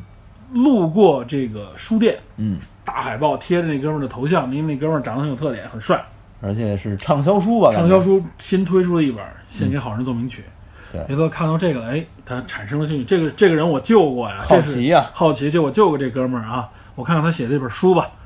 哎，进到书店里面，走到了这个畅销书摆放的那个地儿，拿手拿起一本，我记得当时这段镜头是我感触最深的。但看到这个《好人奏鸣曲》啊，首先他知道是那个那个的钢琴曲，嗯，翻开再翻开里边的扉页里面，对，里边有三行字啊，就是说谨以此书献给 HGW 双 S 杠七对，啊，致于我最深刻的这个感谢谢意。意谢意。对他看到这儿就没再往下翻，书一合，拿着这本书直接找那个就走向那个店员，嗯买这本书这，本书我要了。嗯，店员 说，那问了一句说，那我用不用给你包一下包起？来，对对，他说了一句最我认为最经典的台词，对，说不用，哎呦这是送给我嗯自自己的。的。对对，，然后这个时候定镜头就定格在了。他的眼神和对脸部他，说完那句话，因为他看到这本书，我我当时记得啊，他的表演一直是这样，他表现出这个人也是，就是波澜不惊，任何情绪不轻易在他的、不外露。对，在他的表情上面表现出来。而且我记得那个最后那一段，我看了很多次啊，嗯，最后那段他表情没有任何变化，他看了那个书以后，他只是合上那本书，就给人感觉他心里边很踏实那种感觉，合上那本书。但是他眼神儿有变化。眼神儿是眼中放光的那种对感觉。他找到那个那个人，最后说送给我的时候，那句话说完了以后，就定格在那一个那个那个眼睛，哇，太有穿透力！当时我当时就热泪盈眶了，知道吗？嗯哎呦，就真的是这影片到这儿的时候，我觉得就是那个情绪就一直处在这么一个状态。整部电影的最高潮，我觉得就是这里对。嗯就是这个镜头，哎，这个是特别打动我的地方。然后就直接就停在那儿就没有了，而且他那个镜头停在那儿以后，那影片那种颗粒感、那种怀旧的感觉也出来。哎，我觉得这个影片真的是，当时我看完第一次看完以后，觉得哇，封神，绝对封神了这个影片啊！哎呀，所以从那儿开始，我向所有的聊到电影的朋友都推荐过这部影片，就是大家说你会推荐几部影片，哎，我其中必有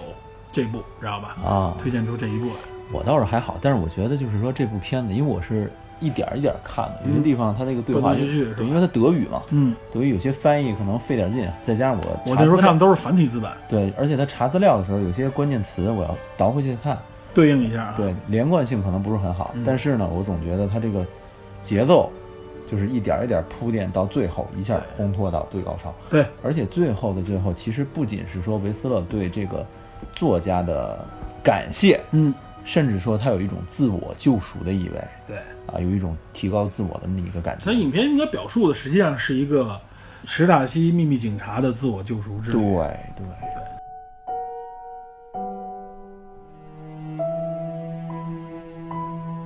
介绍完这部影片啊，中间穿插说了一些内容，是说的比较细。那么最后我们要介绍一下相关的一些历史背景。电影的相关信息吧。对，先首聊先首先我要说，就是这部电影啊，嗯这个应该是很多了解这部影片的人都知道的一个信息，嗯就是导演曾经想找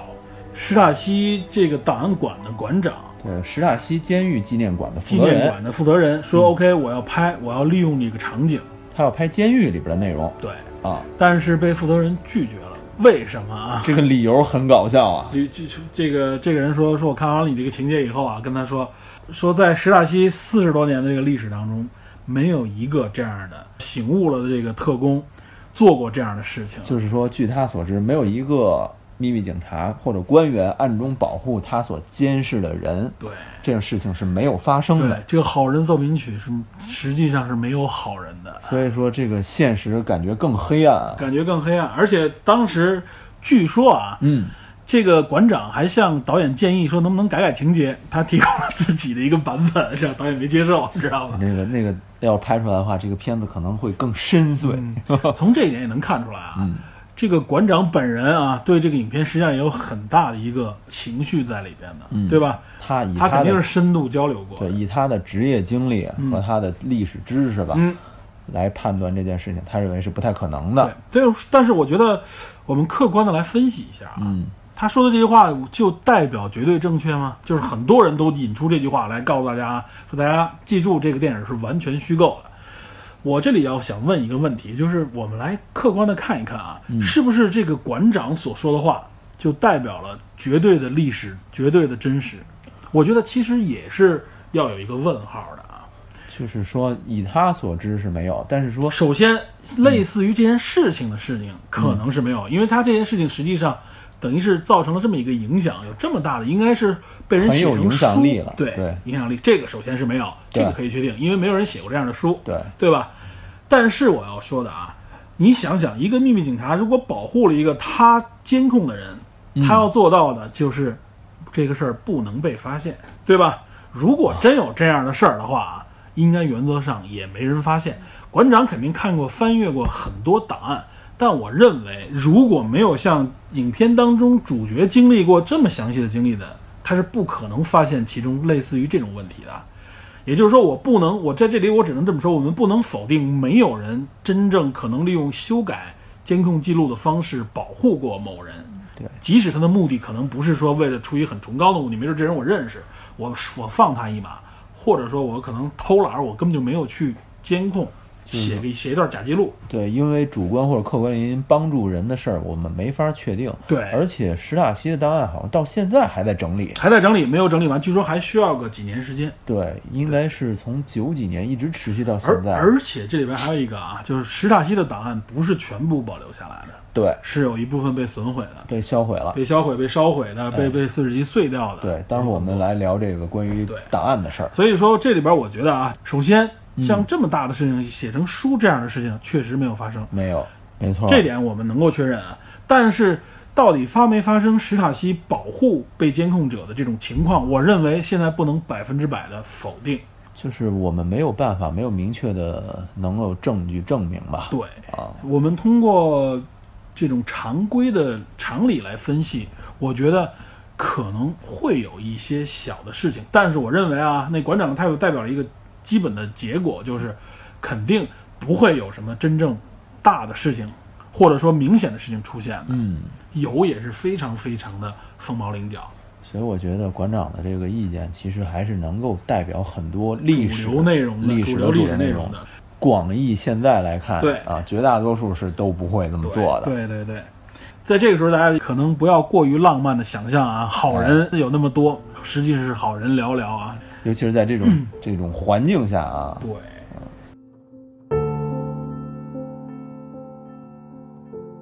多说了几句这个啊，咱们给大家介绍一下。首先说了很多史塔西，又说了什么东德，对我估计可能会有听友有点晕，听 不懂，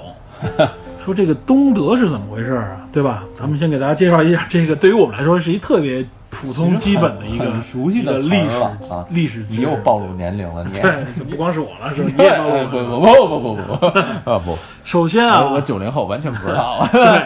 首先在上个世纪九十年代之前，这个世界上啊，二战结束以后将近五十年的时间吧，得有了是有两个德国的， 对，一个叫联邦德国，呃，简称啊，一个叫德意志联邦共和国，对，简简称联联邦德国啊一，个叫德意志民主共和国，简称简民称民民主德国。对哎，，这个联邦共和国后面是谁呢？就是北约以北约为主的啊，就是美啊、美国啊、法国、英国他们这一些西欧人帝国主义，西方阵营，美帝国主义他们为代表的这些西方方阵营，对对西方阵营。哎，那么所谓的民民主德德国国，哎，就是东方阵营，也就是以苏联为首的代表的，社会主义阵营，对东欧的这些国家，当时有啊华约哈，华约对华沙公约组织，哎，片子所在的这个就是柏林的这个社会背景，嗯也就是东德的、嗯啊所在的首都，东德的首都。嗯而且当时占领，当时占领的时候非常有意思啊。咱们说一下东西德怎么来的。嗯对对对二战结束以后，德国战败了，对，然后当时的盟军，也就是说英美苏法等国，决定对德国进行分波分地的占领对，啊，分地点的首占先领。是攻入柏林的是苏军对，东线部队，啊当时西线的盟军速度没有他快。玩使命召唤的时候，哎哇塞！使命召唤都使是命召唤五的时候攻打柏林最后一关，嗯，苏军啊，对，包括很多影视作品也有啊，就是嗯攻占柏林是苏军，对，然后攻占柏林以后，最后盟军呢肯定要跟当时苏军也属于盟军，没错，所以最后大家应该在柏林有一个胜利会师，对吧？对，当时是根据波茨坦公告、对波茨坦会议对啊协议里面决定，战败后德国一分为四，对苏联占了东部的一块儿，东部的很大一部分，对，如果单独来看，按四块儿来看，这块儿最大。对东部的，包括柏林就包在里边儿，因为柏林是在东部的东部德国中心，对，东部德国，然后西边是由法国，最上角是法国，英国中间是英国，底下是左美下角是美国，对这三个国家占领，对东德就是苏联占在一块儿，嗯西德说的就是英法美三国加在一块儿占领占领这区域。域，也比东德要大一些。哎，但是有一个特殊点是什么呢？柏柏林林对也是一分为二，对，这一点我们刚才说了，啊，柏林是在东部东德的核心地位啊，没是错原来前德国首都。嗯，然后分为东西德以后，西德的首都是波恩，是吧？对，，嗯西德首都是波恩，东德的首都是柏林，但是柏林分为东柏林和西柏林，也就是在整个儿呃，我们可以理解，你用红色来代表东东德的嗯话，整个红色区域里边儿中间有一块小的柏林城区，里边儿又分成四块儿。没错，东部这一块儿是东柏林，西边儿实际上叫西柏林呢，然后也分为三个不同的力量区域。哎，这个西柏林等于整个是在东部的这个德国民主嗯后来的民主德国的这个整个区域内，为了保持跟西部德国的这个，联络联络对就走空中航线。对，当时是这样啊，就是五十年代的时候，五十年代初的时候，它本来是海有这个河运，河运连对连接，对然后另外还有三条公路，嗯，这样连接这个呃柏林，因为毕竟那边也也是有这个西德势力嘛，也有人民，也有哦群势众，力，我对，啊，但是呢，曾经有一次柏林封锁，是苏联是把整个柏林封锁起来啊，但是柏苏联的当时目的是我把整个柏林要吞下来，都归为我东德。对，可惜这个西方势力呢，美国他们是没有放弃柏林，空投。用空投的方式维持当时西柏林的整个的这个正常生活。对，这个其实是什么？就是起因是四八年二月的时候，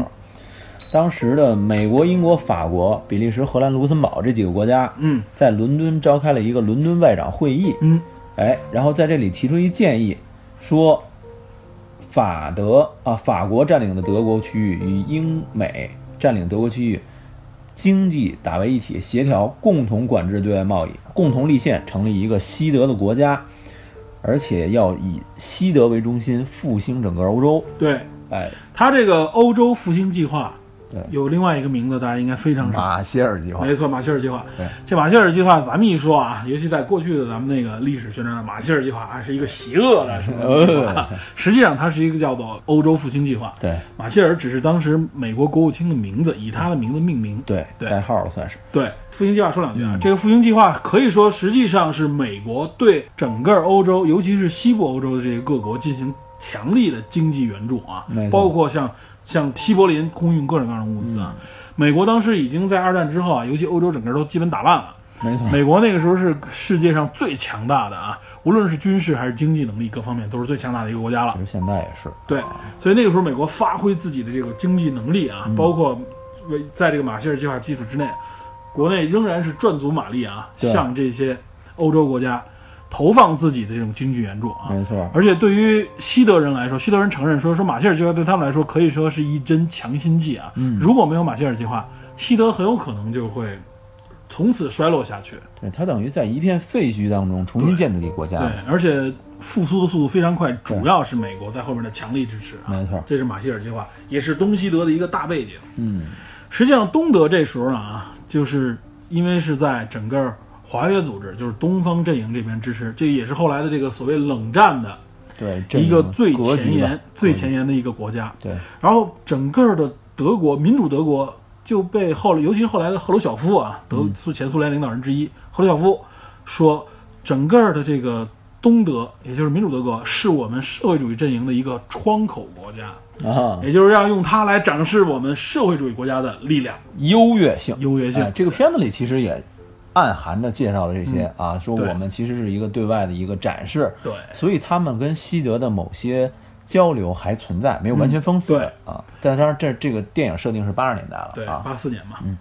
但是在六十年代初的时候，我们原来说过啊，柏林墙正式建立之前都是铁丝网啊，都是嗯对嗯这个军队驻扎的这种没错分分割，但这次正式的用建起了柏林墙。这柏林墙直到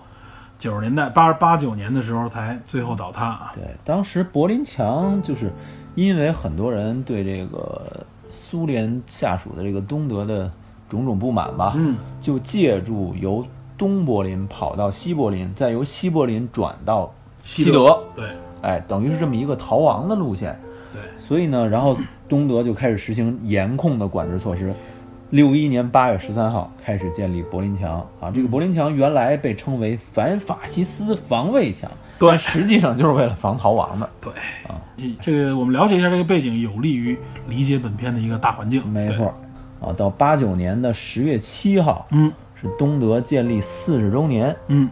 这个时候，因为长期的这种各种各样的矛盾和不断的其他的历史事件，我就嗯不详细说了。东德各个城市，比如说莱比锡、波茨坦、马德格堡啊、耶拿等地，开嗯始爆发大规模的抗议，游行，哎，游行。然后整呢个儿就是说抗议行为啊越来越公开化。对这个等于跟八十年代这个整个的东欧巨变的历史背景有关。对其实不仅仅是德国，对，整个柏林墙倒塌、东西德统一也是整个冷战的结束吧？应该对，算相当于是冷战标志的结束啊。对东欧巨变真的是非常巨大的整个世界格局的变对化，世界格局的，包括到后来九一年苏联的整个解体，跟这个都是有关系的。没错。这个其实我们简单说两句啊，整嗯个这个东欧巨变啊，这个其实最早不是从德国开始的，嗯，最早是实际上是从波兰开始的，对，波兰和匈牙利吧，应该是波兰、匈牙利，嗯，而且波兰、匈牙利这两个国家实际上是和东德接壤的，对对吧？东德实际上它的东侧啊，就是这两个国家，一个是波兰，下面一点是匈牙利。嗯，当然它西边就是西德了，北部就是就是波罗的海。嗯，呃，为什么波兰是这样？其实我们历史上简单分析一下也能知道，波兰这个国家实际上一直是首先脖子硬，另外一个它一直跟苏联是不对付的。对，在二战期间就二战是期期间就是苏联就是实际上是啊铁血破坏过波兰，没错，对吧而且？当初和是也是和德国当时的纳粹德国合作出卖了波兰。对两个国家背地里签订条约，等于瓜分波瓜兰分波兰，对对波兰跟苏联就有这样的梁子背景在里边。虽然它划归了这个东欧这一部分嘛，嗯，都被苏军占领，没错，但是实际上从应该是从五六十年代开始，一直持续到七十年代、八十年代，一直就有各种各样的游行、抗议、革命行为，啊，非而且非常频繁。苏联当时整个的政策还是说比较偏向于强硬、铁血，对甚至说要求社会主义阵营的这些国家跟自己保持高度一致。对，这个其实从公开的很多资料也提到过，苏联当时一是跟美苏抗争嘛，冷战；另外一个苏联所用的方式啊，它就是呃现在也大家公认，实际上是披着所谓共产主义这个外衣，它实行的是一种集权统治方式。对，然后实际上标志性事事件是在八十年代的中后期啊，这个应该是波兰成立了这个波兰的工人工会党，哦，他的这个工会组织啊，当时可以说是整个啊抗击或者说是这种反对当局的一个主要结成的组织。嗯，实际上，这个工会党最后在几年之后波兰的选举当中战胜了波兰的一直处于统治地位的这个啊波兰什么统一社会党，所以这等于是波兰开始变色。嗯，波兰影响匈牙利，其实这种活动肯定都跟德国东德这方面是有联络的，对，大家之间慢慢都会有这种呼应性的这种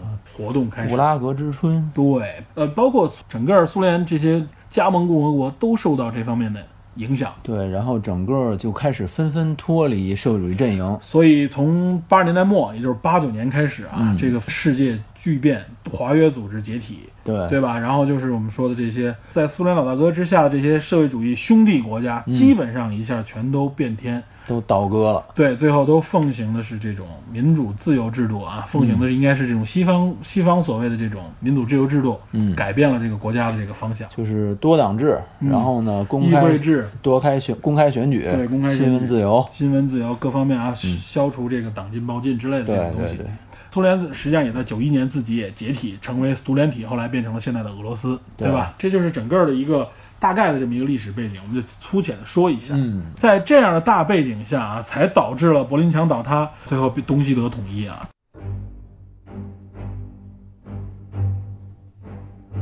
这里边我们说了很多啊，就提到了刚才所说的史塔西，对吧？哎，史塔西这个非常神秘的一个组织啊，它应该是在五十年代就建立了，对，它是相当于是安全部。国家安全机构。对，啊，它叫史塔西，它这个名字来源于德语“国家安全”的缩写。非常有名。以德国人的这种严谨啊，他又处在一个整个冷战阵营的最焦点，所以史塔西这个力量就非常的强大。对我跟大家介绍一下，啊它这个成立于五零年二月八日，嗯，当时被认为是世界上最有效的情报机关和管理机构啊，秘密警察机构。嗯，这个总部呢就在东柏林，也对就是咱们这个电影所发生的地点。对，然后这个史塔西的这个部长叫做埃里希·梅尔克，米尔克也叫对，这个人在位长达三十二年，对他基本上就是他一个人独掌对，史塔西。对，他在位期间，史塔西规模有多少人呢？有十万的在职人员，对，九万多，将近十万。对，二十万左右的情报人员和情报网。嗯，然后这个史塔西的格言特别逗，叫“党的剑与盾不，不是格言，他们对自己的这个标榜叫做“党的剑与盾”啊他们有一句名言叫做“我们无”，处无 处不在。对，老大哥在盯着你，这个非常恐怖。而且而且据说啊，施塔西的这个线人，也就是比如说像这个影片里边女演员成为这个提供情报的这么样一哎个所谓提供人，IM 对 IM，你刚才说的啊，说这个线人人数能够达到最高的时候达到五十万之巨啊。我查到数据说是最高六十 万。啊，就五六十万啊，啊然后后来甚至有人啊说这个统计啊，嗯说这个人数最高的时候可能达到将近两百万啊，就是因为它这里边会涉及到很多我审我审讯你，我要求你承认，要求你提供线索，就可以算是一个这种合作人员。如果达到两百万的话啊，就相当于是德国，据说每六个人之内之内就有一个人是 线人。哇塞，就是形容这个史塔西这个控制力度啊，无所不在啊。还有一个数据啊，嗯，说当年东德在这个史塔西这鼎盛的时候啊，嗯就是实际上就是到八十年代末的时候，他人是最多的啊。他可以说他的监控率啊，一个史塔西探员对应一比一百八十，就是拿这个十万数据啊哇乘，因为那个时候东德一共有差不多将近一千七百万人，就是每一百八十个人就对应一个史塔西探员，在职探员啊，正规的不是线人。嗯，然后说苏联的克格勃跟他比起来相形见绌了，苏联只能达到一比五百九十五，就是一比六百左右啊。哇塞，说罗马尼亚的国家安全局是达到了一比一千五百五十三，就是一比一千五左右啊。嗯波兰安全部呢是一比一千六。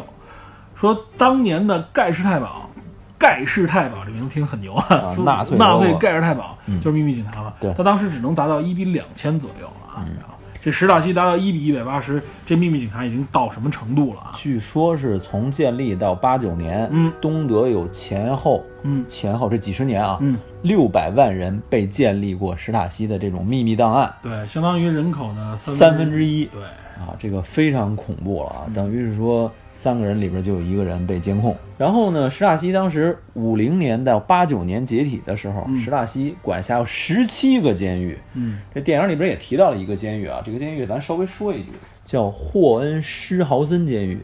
这个监狱原来是苏军占领柏林的时候建立的，关押纳粹的。然后后来苏联统治时期开始抓捕各种政治犯，投入到监狱里面。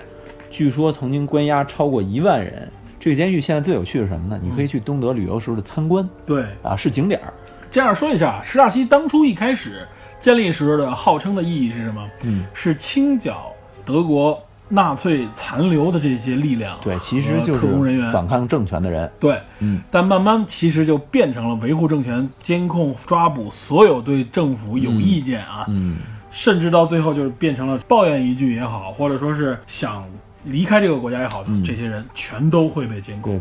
然后这个石塔西首要任务就是监听广大东德的民众，嗯然后呢，通过公开秘密或者隐藏一些秘密来达到消除意见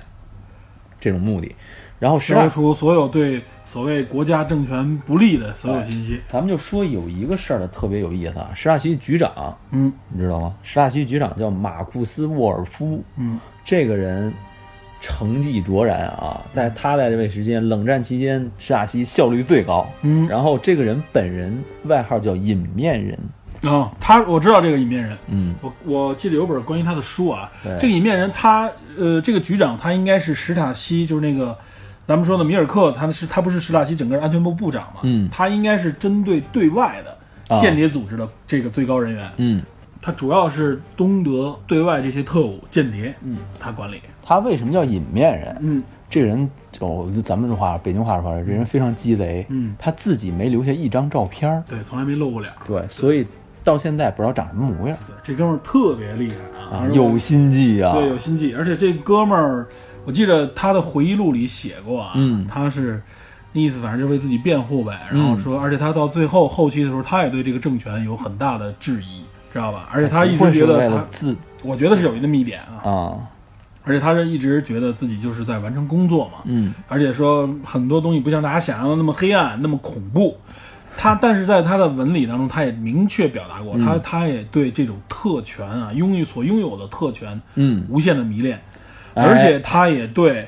就是以苏联为首的这种这种管控控制，他也是无限的厌恶，知道吧？他嗯啊觉得就是这种集权统治的这种管控啊，非常厌恶。他已经发现，就是整个管理系统到后期就是官僚主义、嗯集权主义，嗯对吧？然后不可被质疑，然后反对所有异己，然后政治斗争、黑暗的政治斗争，他看看腻了这一下。据他所说，他本人不愿意再往上升，因为有高层的朋友想部长嗯拉他，想拉他上来，就是不仅是部长，而且想拉他，最后说甚至文化部长这种职位嗯可以给他，但他个人和据他所说，他个人和他家人都反对。嗯，然后呢，说米尔克知道吧，就是施塔西部长还嗯防着他，知道吧？ 怕他怕他那个意思就是踩着上去，就是说白了，就是他手里有更直接的这种，哎，对，这哥们儿是也是个方式铁方法腕型人物啊，对就是工作很严谨。我老想起胡佛来，你知道他在那个当时柏林墙倒了以后啊，嗯他们这帮人实际上都是一开始先都直接逃往苏联，啊，到了苏联以后才发现啊，就科博接待人也跟他说，那意思就是说，你看我们这儿啊，我们这儿明天怎么着我还不知道呢，嗯没错，就是你怎么着，我们也就能能能做到哪儿就做到哪儿，嗯你自己琢磨琢自磨己吧琢磨哎，所以他后来是途经匈牙利吧，好像嗯又回到了德国，啊，最后接受了审判。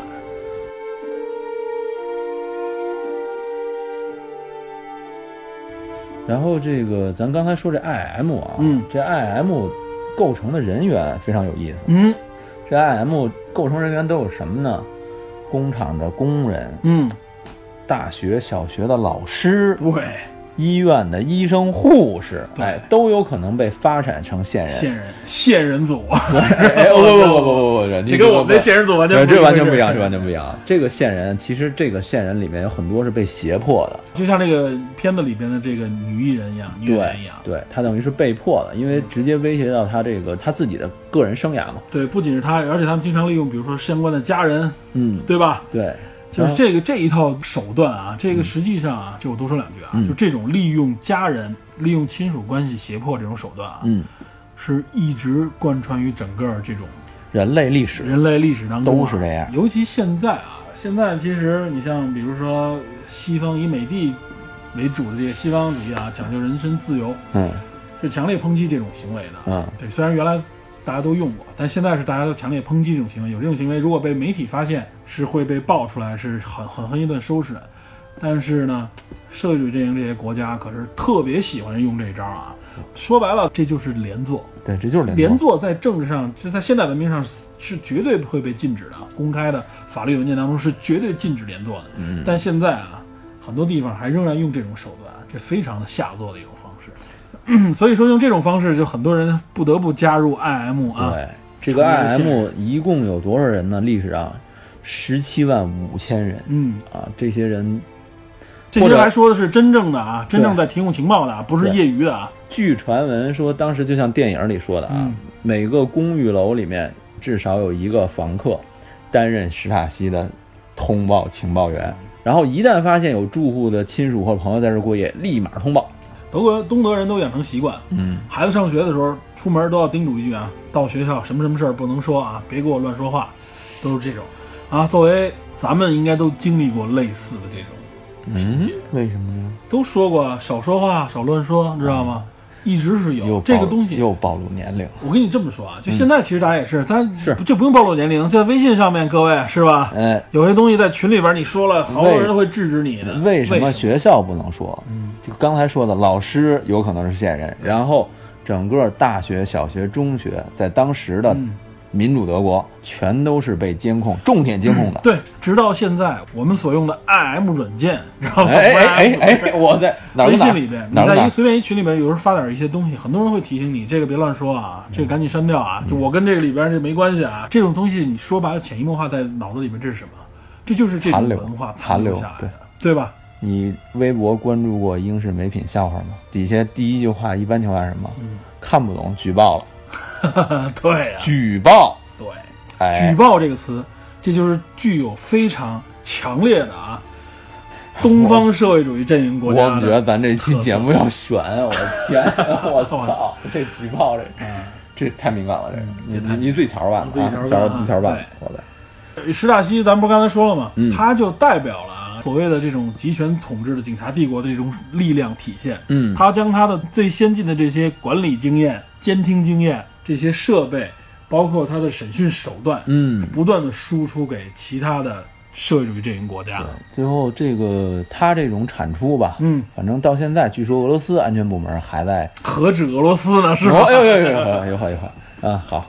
然后到什么程度啊？嗯就像这个电影中某些桥段似的，夫妻对，也会相互监听。这个非常多啊，夫妻相互监听，历史上有一位和平活动家吧，叫菲拉林斯菲说白尔了德，就是社会活动家。对，她的丈夫也在给她举报。他们如何施加心理压力啊？嗯，他会把这个人在他家里边的经常使用的东西拿走，哎，把他们家的什么壁画摘了，对，把他们家的他看的书拿走。不，还有一更狠的，调闹表的时间。哎，对，就利用这种方式证明我老大哥无处不在。这个方式有个专有名词叫嗯侵蚀，对自己内部叫侵蚀。对，侵入的侵，月食的食，对侵蚀、腐蚀的是什么呢？就是人的这种心灵，对哎人的这种思想，让你紧张，让你还害有怕。更过分的，对写匿名信、打匿名电话、寄包裹，对，然后最狠的是什么？给女性寄性玩具。啊，嗯他们还甚至给对方的这个，比如说老婆啊，嗯，给他安插一个帅哥啊，啊帅哥探员勾引他对方的老婆啊也好，或者家人，乌鸦吗？对于利用这种方式啊，嗯，产生家庭矛盾，哦或者产生家庭彼此之间的不信任。我知的道吧天就是这种手段非常的下作。啊，这种这东都西是史塔西 经常使用的著名手段啊！这嗯就是些手段发扬光大到什么程度，大家自己去体会。这个都是心理骚扰，啊这就是心理哦理骚扰、心理干涉，就是像你说的侵蚀啊，对知道吧侵蚀。对，监狱的你刚才说了是有这种参观项目嘛？没错有些讲解员当年就关押在这个监狱里边。对，记得当时有一个讲解员就是介绍啊，说我经历了一个五个月的一次关押，嗯然后实际上他等于是被联邦德国赎走，啊，赎走以后啊，他说他从那儿开始发现自己整个人的性格变了，他无法专注于工作，他哎不，能够详细的进行阅读和别人交流，而且他怀疑每一个身边的人，持续了很长一段时间啊。就像这个片子里边儿剧作家老师一样，对，哎，最后很多人就选择自杀了，自杀也好，或者说是这个人性格改变，整个抑郁，对，精神崩溃。这个带来伤害很大啊。嗯刚才我们还提到了一个西德把他赎走，嗯啊史塔西曾经在后来的一段时间啊，嗯，关押政治犯啊，他们有一种政策叫养肥政策啊，啊养肥，对养谁呀、这些政治犯，我也不情绪逼供你，啊？啊，我也不伤害你，嗯我把你养肥有两个目的：一，从生理上腐化你啊，就是说白了，这人吃吃的很多，天天吃油腻东西，哦，他从生理上，他们认为从生理上这种变化会带来他思想上面的这种懦弱。死冤乐吗？原来是说白了是带有一种仇恨、嗯，矛盾，有点类似于糖衣炮弹一样。另安外一个乐就是宫吗？对安乐宫，另外一个啊，他这些人做好了以后，他是为了给谁看？给西方社会看，而且他欢迎西德赎走这些，就相当于是卖了这些政治犯啊。哦他有些政治犯抓起来就是为了卖，他们那里用的词就是卖。这个西德会花大量的这个资金用于赎出这些政治犯、敏感人。这套路太深了。他用这个方式干什么？创收，嗯，弥补他经济上的一些损失损失嗯和增加一些收入，它都最后都变成这种手段了啊！而且西德也知道，西方是受到这种社会上的这种压力和影响，政府我必须得干这种事儿，对对对知道吧？因为毕竟一都是德国人，另外一个如果不这样去做啊，对政治犯你不采取行动的话，嗯，相当于是间接的迫害嘛。你刚才说那个史塔西那个沃沃尔夫嘛啊，嗯还有一点啊，就是史塔西强悍到什么程度啊？嗯德国有一个当时西德有一个总理叫维利勃兰特，说这个名字可能还不熟啊。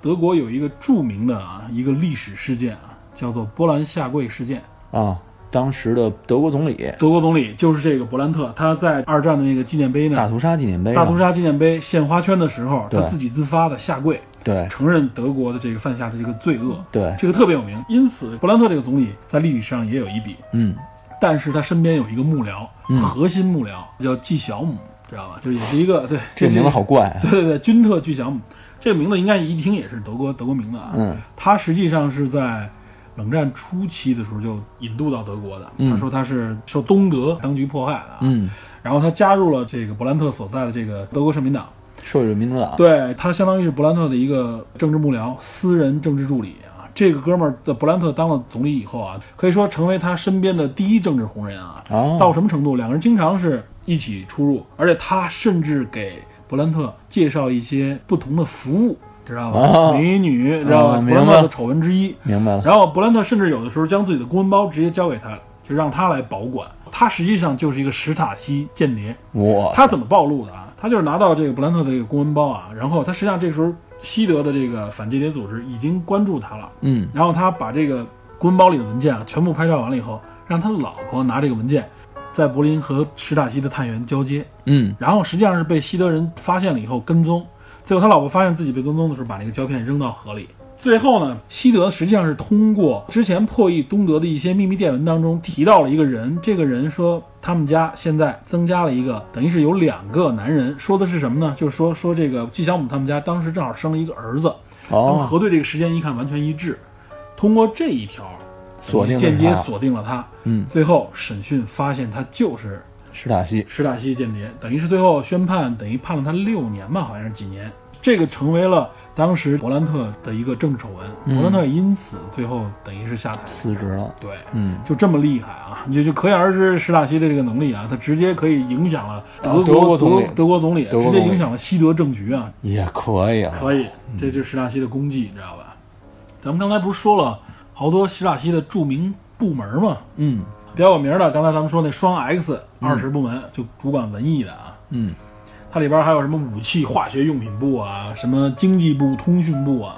这种这种间谍或者是侦查这类的机构对都非常全。里面，对，嗯，然后它还有什么培训部、保卫部啊、侦察总局，然后特别有名的啊，就是像你说的那个 IM 部门，还有一个叫垃圾分析部。嗯哇塞，它对监控的这个垃圾都要进行分析啊。还专门成立了部门。真的专门成立了一个专有部门，你就可想而知多么厉害。那 M 部门，对吧？就是说那个无处不在的那个那句话，实际上是属于 M 部门的啊。这个 M 部门在电影当中也也提到了，就是男主角啊最后去那个部门，对拆信部门是吧？细思极恐啊而且它底下还有史塔西大学，就是培训机构，知道吧？啊，那应该就是男主最开始对，的男主那讲课那个地方对就是培训这些啊专有的这个鉴定人员啊、监控人员。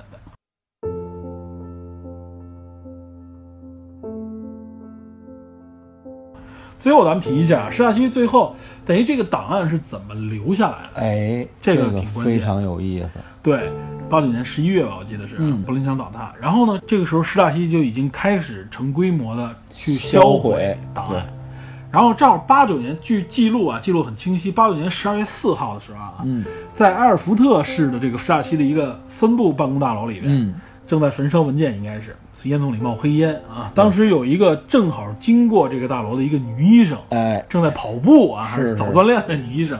发现了，她一看这黑烟，她就明白了，这肯定是在烧文件啊。嗯她叫来了五个她的这个女友，知道吧？ 很逗啊，全是女性，冲进大楼。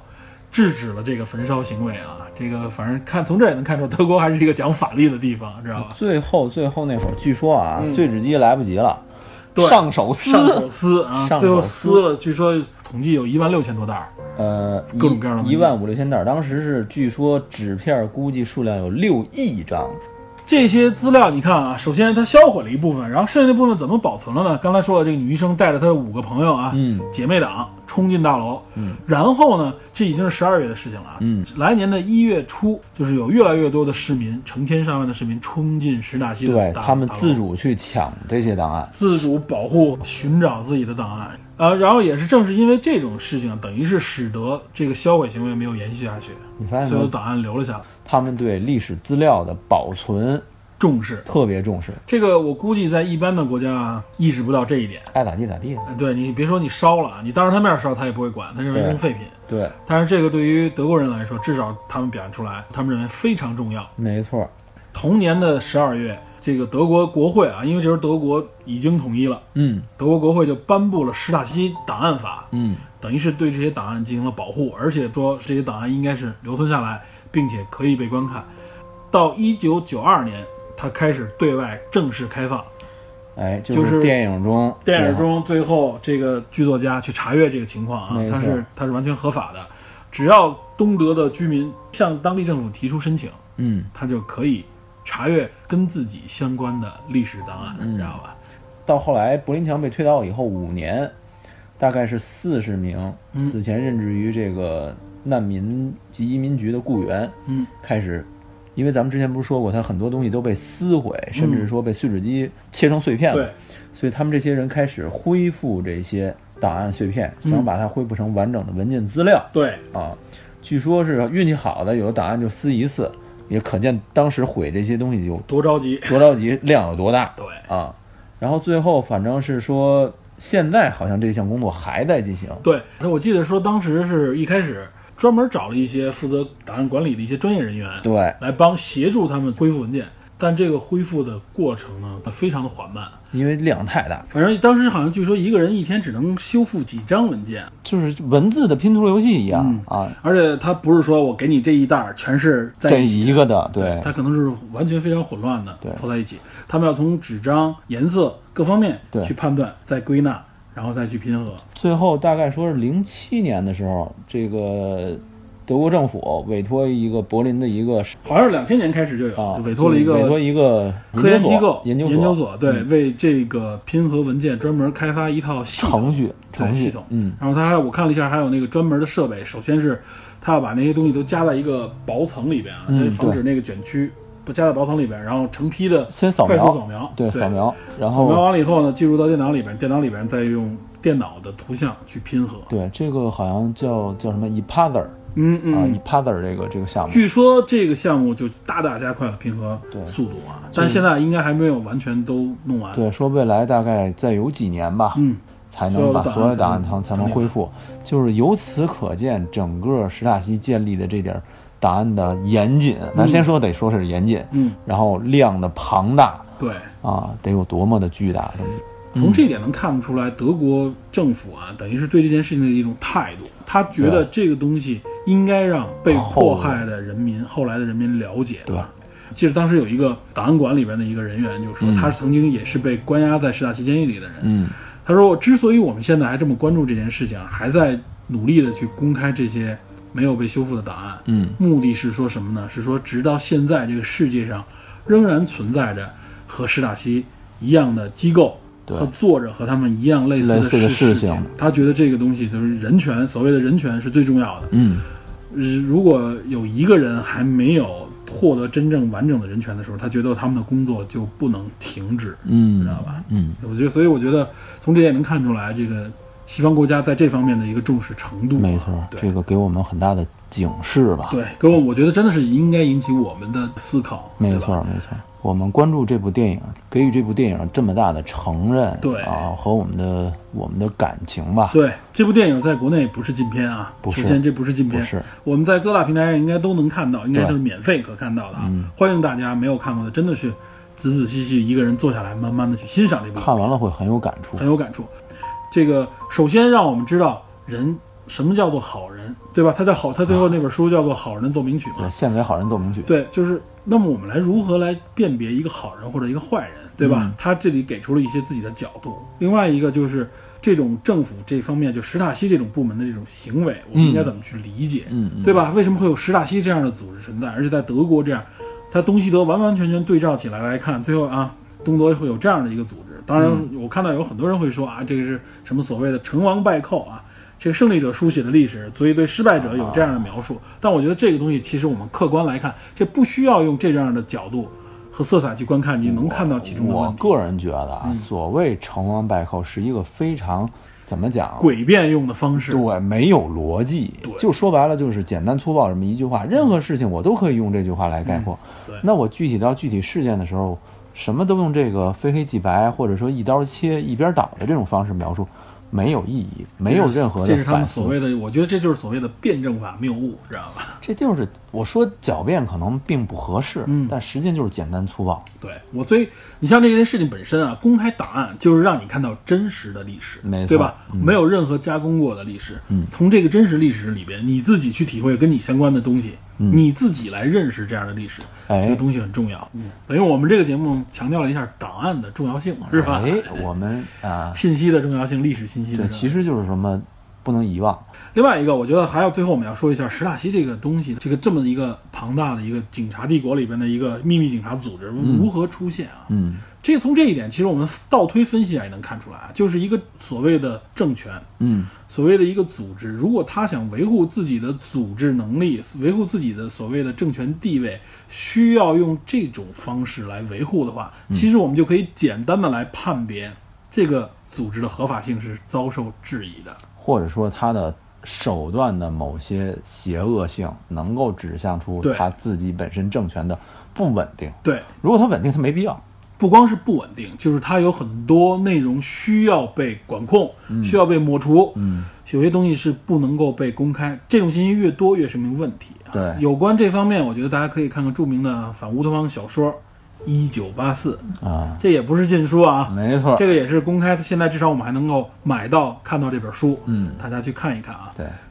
窃听风暴》啊，《他人生活》这部电影，嗯，从一个侧面也反映出来了1984里边描述的一个状态。某种场景对，啊《一九八四》里面所说的那个啊老大哥一直在看着你，啊警察帝国的一个样子嗯啊，对吧？某种程度上，某个角度就是这部电影里呈现出来的一种对程，度而且这个是真实的历史啊。你怀疑，对你怀疑每一个人，每你不能相信任何一个人，而且你在任何一个时候，你可能都在被监视，嗯没你错完全没有一个自己真正的隐私和生活。嗯，对吧？所以为什么这个东方阵营里边，他们也不愿意公开承认这种组织的行为以及这种组织的能力和他们的范围，没错对吧？？没错，这就说明问题，很可怕，这非常可怕很。可怕，对，所以为什么说臭名昭著的史塔西呢？没错，对吧？耻辱柱上钉上了。对，耻辱柱肯定是盯上了。那行，那今天咱们这个说的。应该跟以往不太一样啊，这完全是纯政治方面的，是社会方面嗯我的们一这个话个题。这期聊的更硬核一点，不是偏科幻的嗯硬核，，是历史一点的对方面的这个硬核，是吧？总结一下呗，咱们介绍这个电影啊，这个我们仍然认为这是一部相当值得推荐的一部好电影。没错，我认为这部电影它应该能够持续的时间非常长，它不像一些大片啊，它这个影片应该是应该是历久弥新的一部电影。有直击人心的力量。这个其实就发生在上个世纪的后半叶啊，这就是实际上到对我哦现们在才三十多年，对，这个仍然是活在我们很多人的亲身体验的记忆当中，这不是更远的这个啊。比如说二战，其实很多经历过二战的人，现在基本上陆续都已经去世了。对，这不是什么所谓的啊扭曲的历史。对，电这影是真有实的历史电影有加工，有虚构对，啊，但它它吸引我反映的们，历史是对真它吸实引我的。嗯们去了解真实的历史。我们通过历史也能够看到我们所面临的一些问题。借鉴的意义嘛，对，啊这个非常重要啊。嗯我们说这个节目嘛，真是语重心长。我们觉得，希望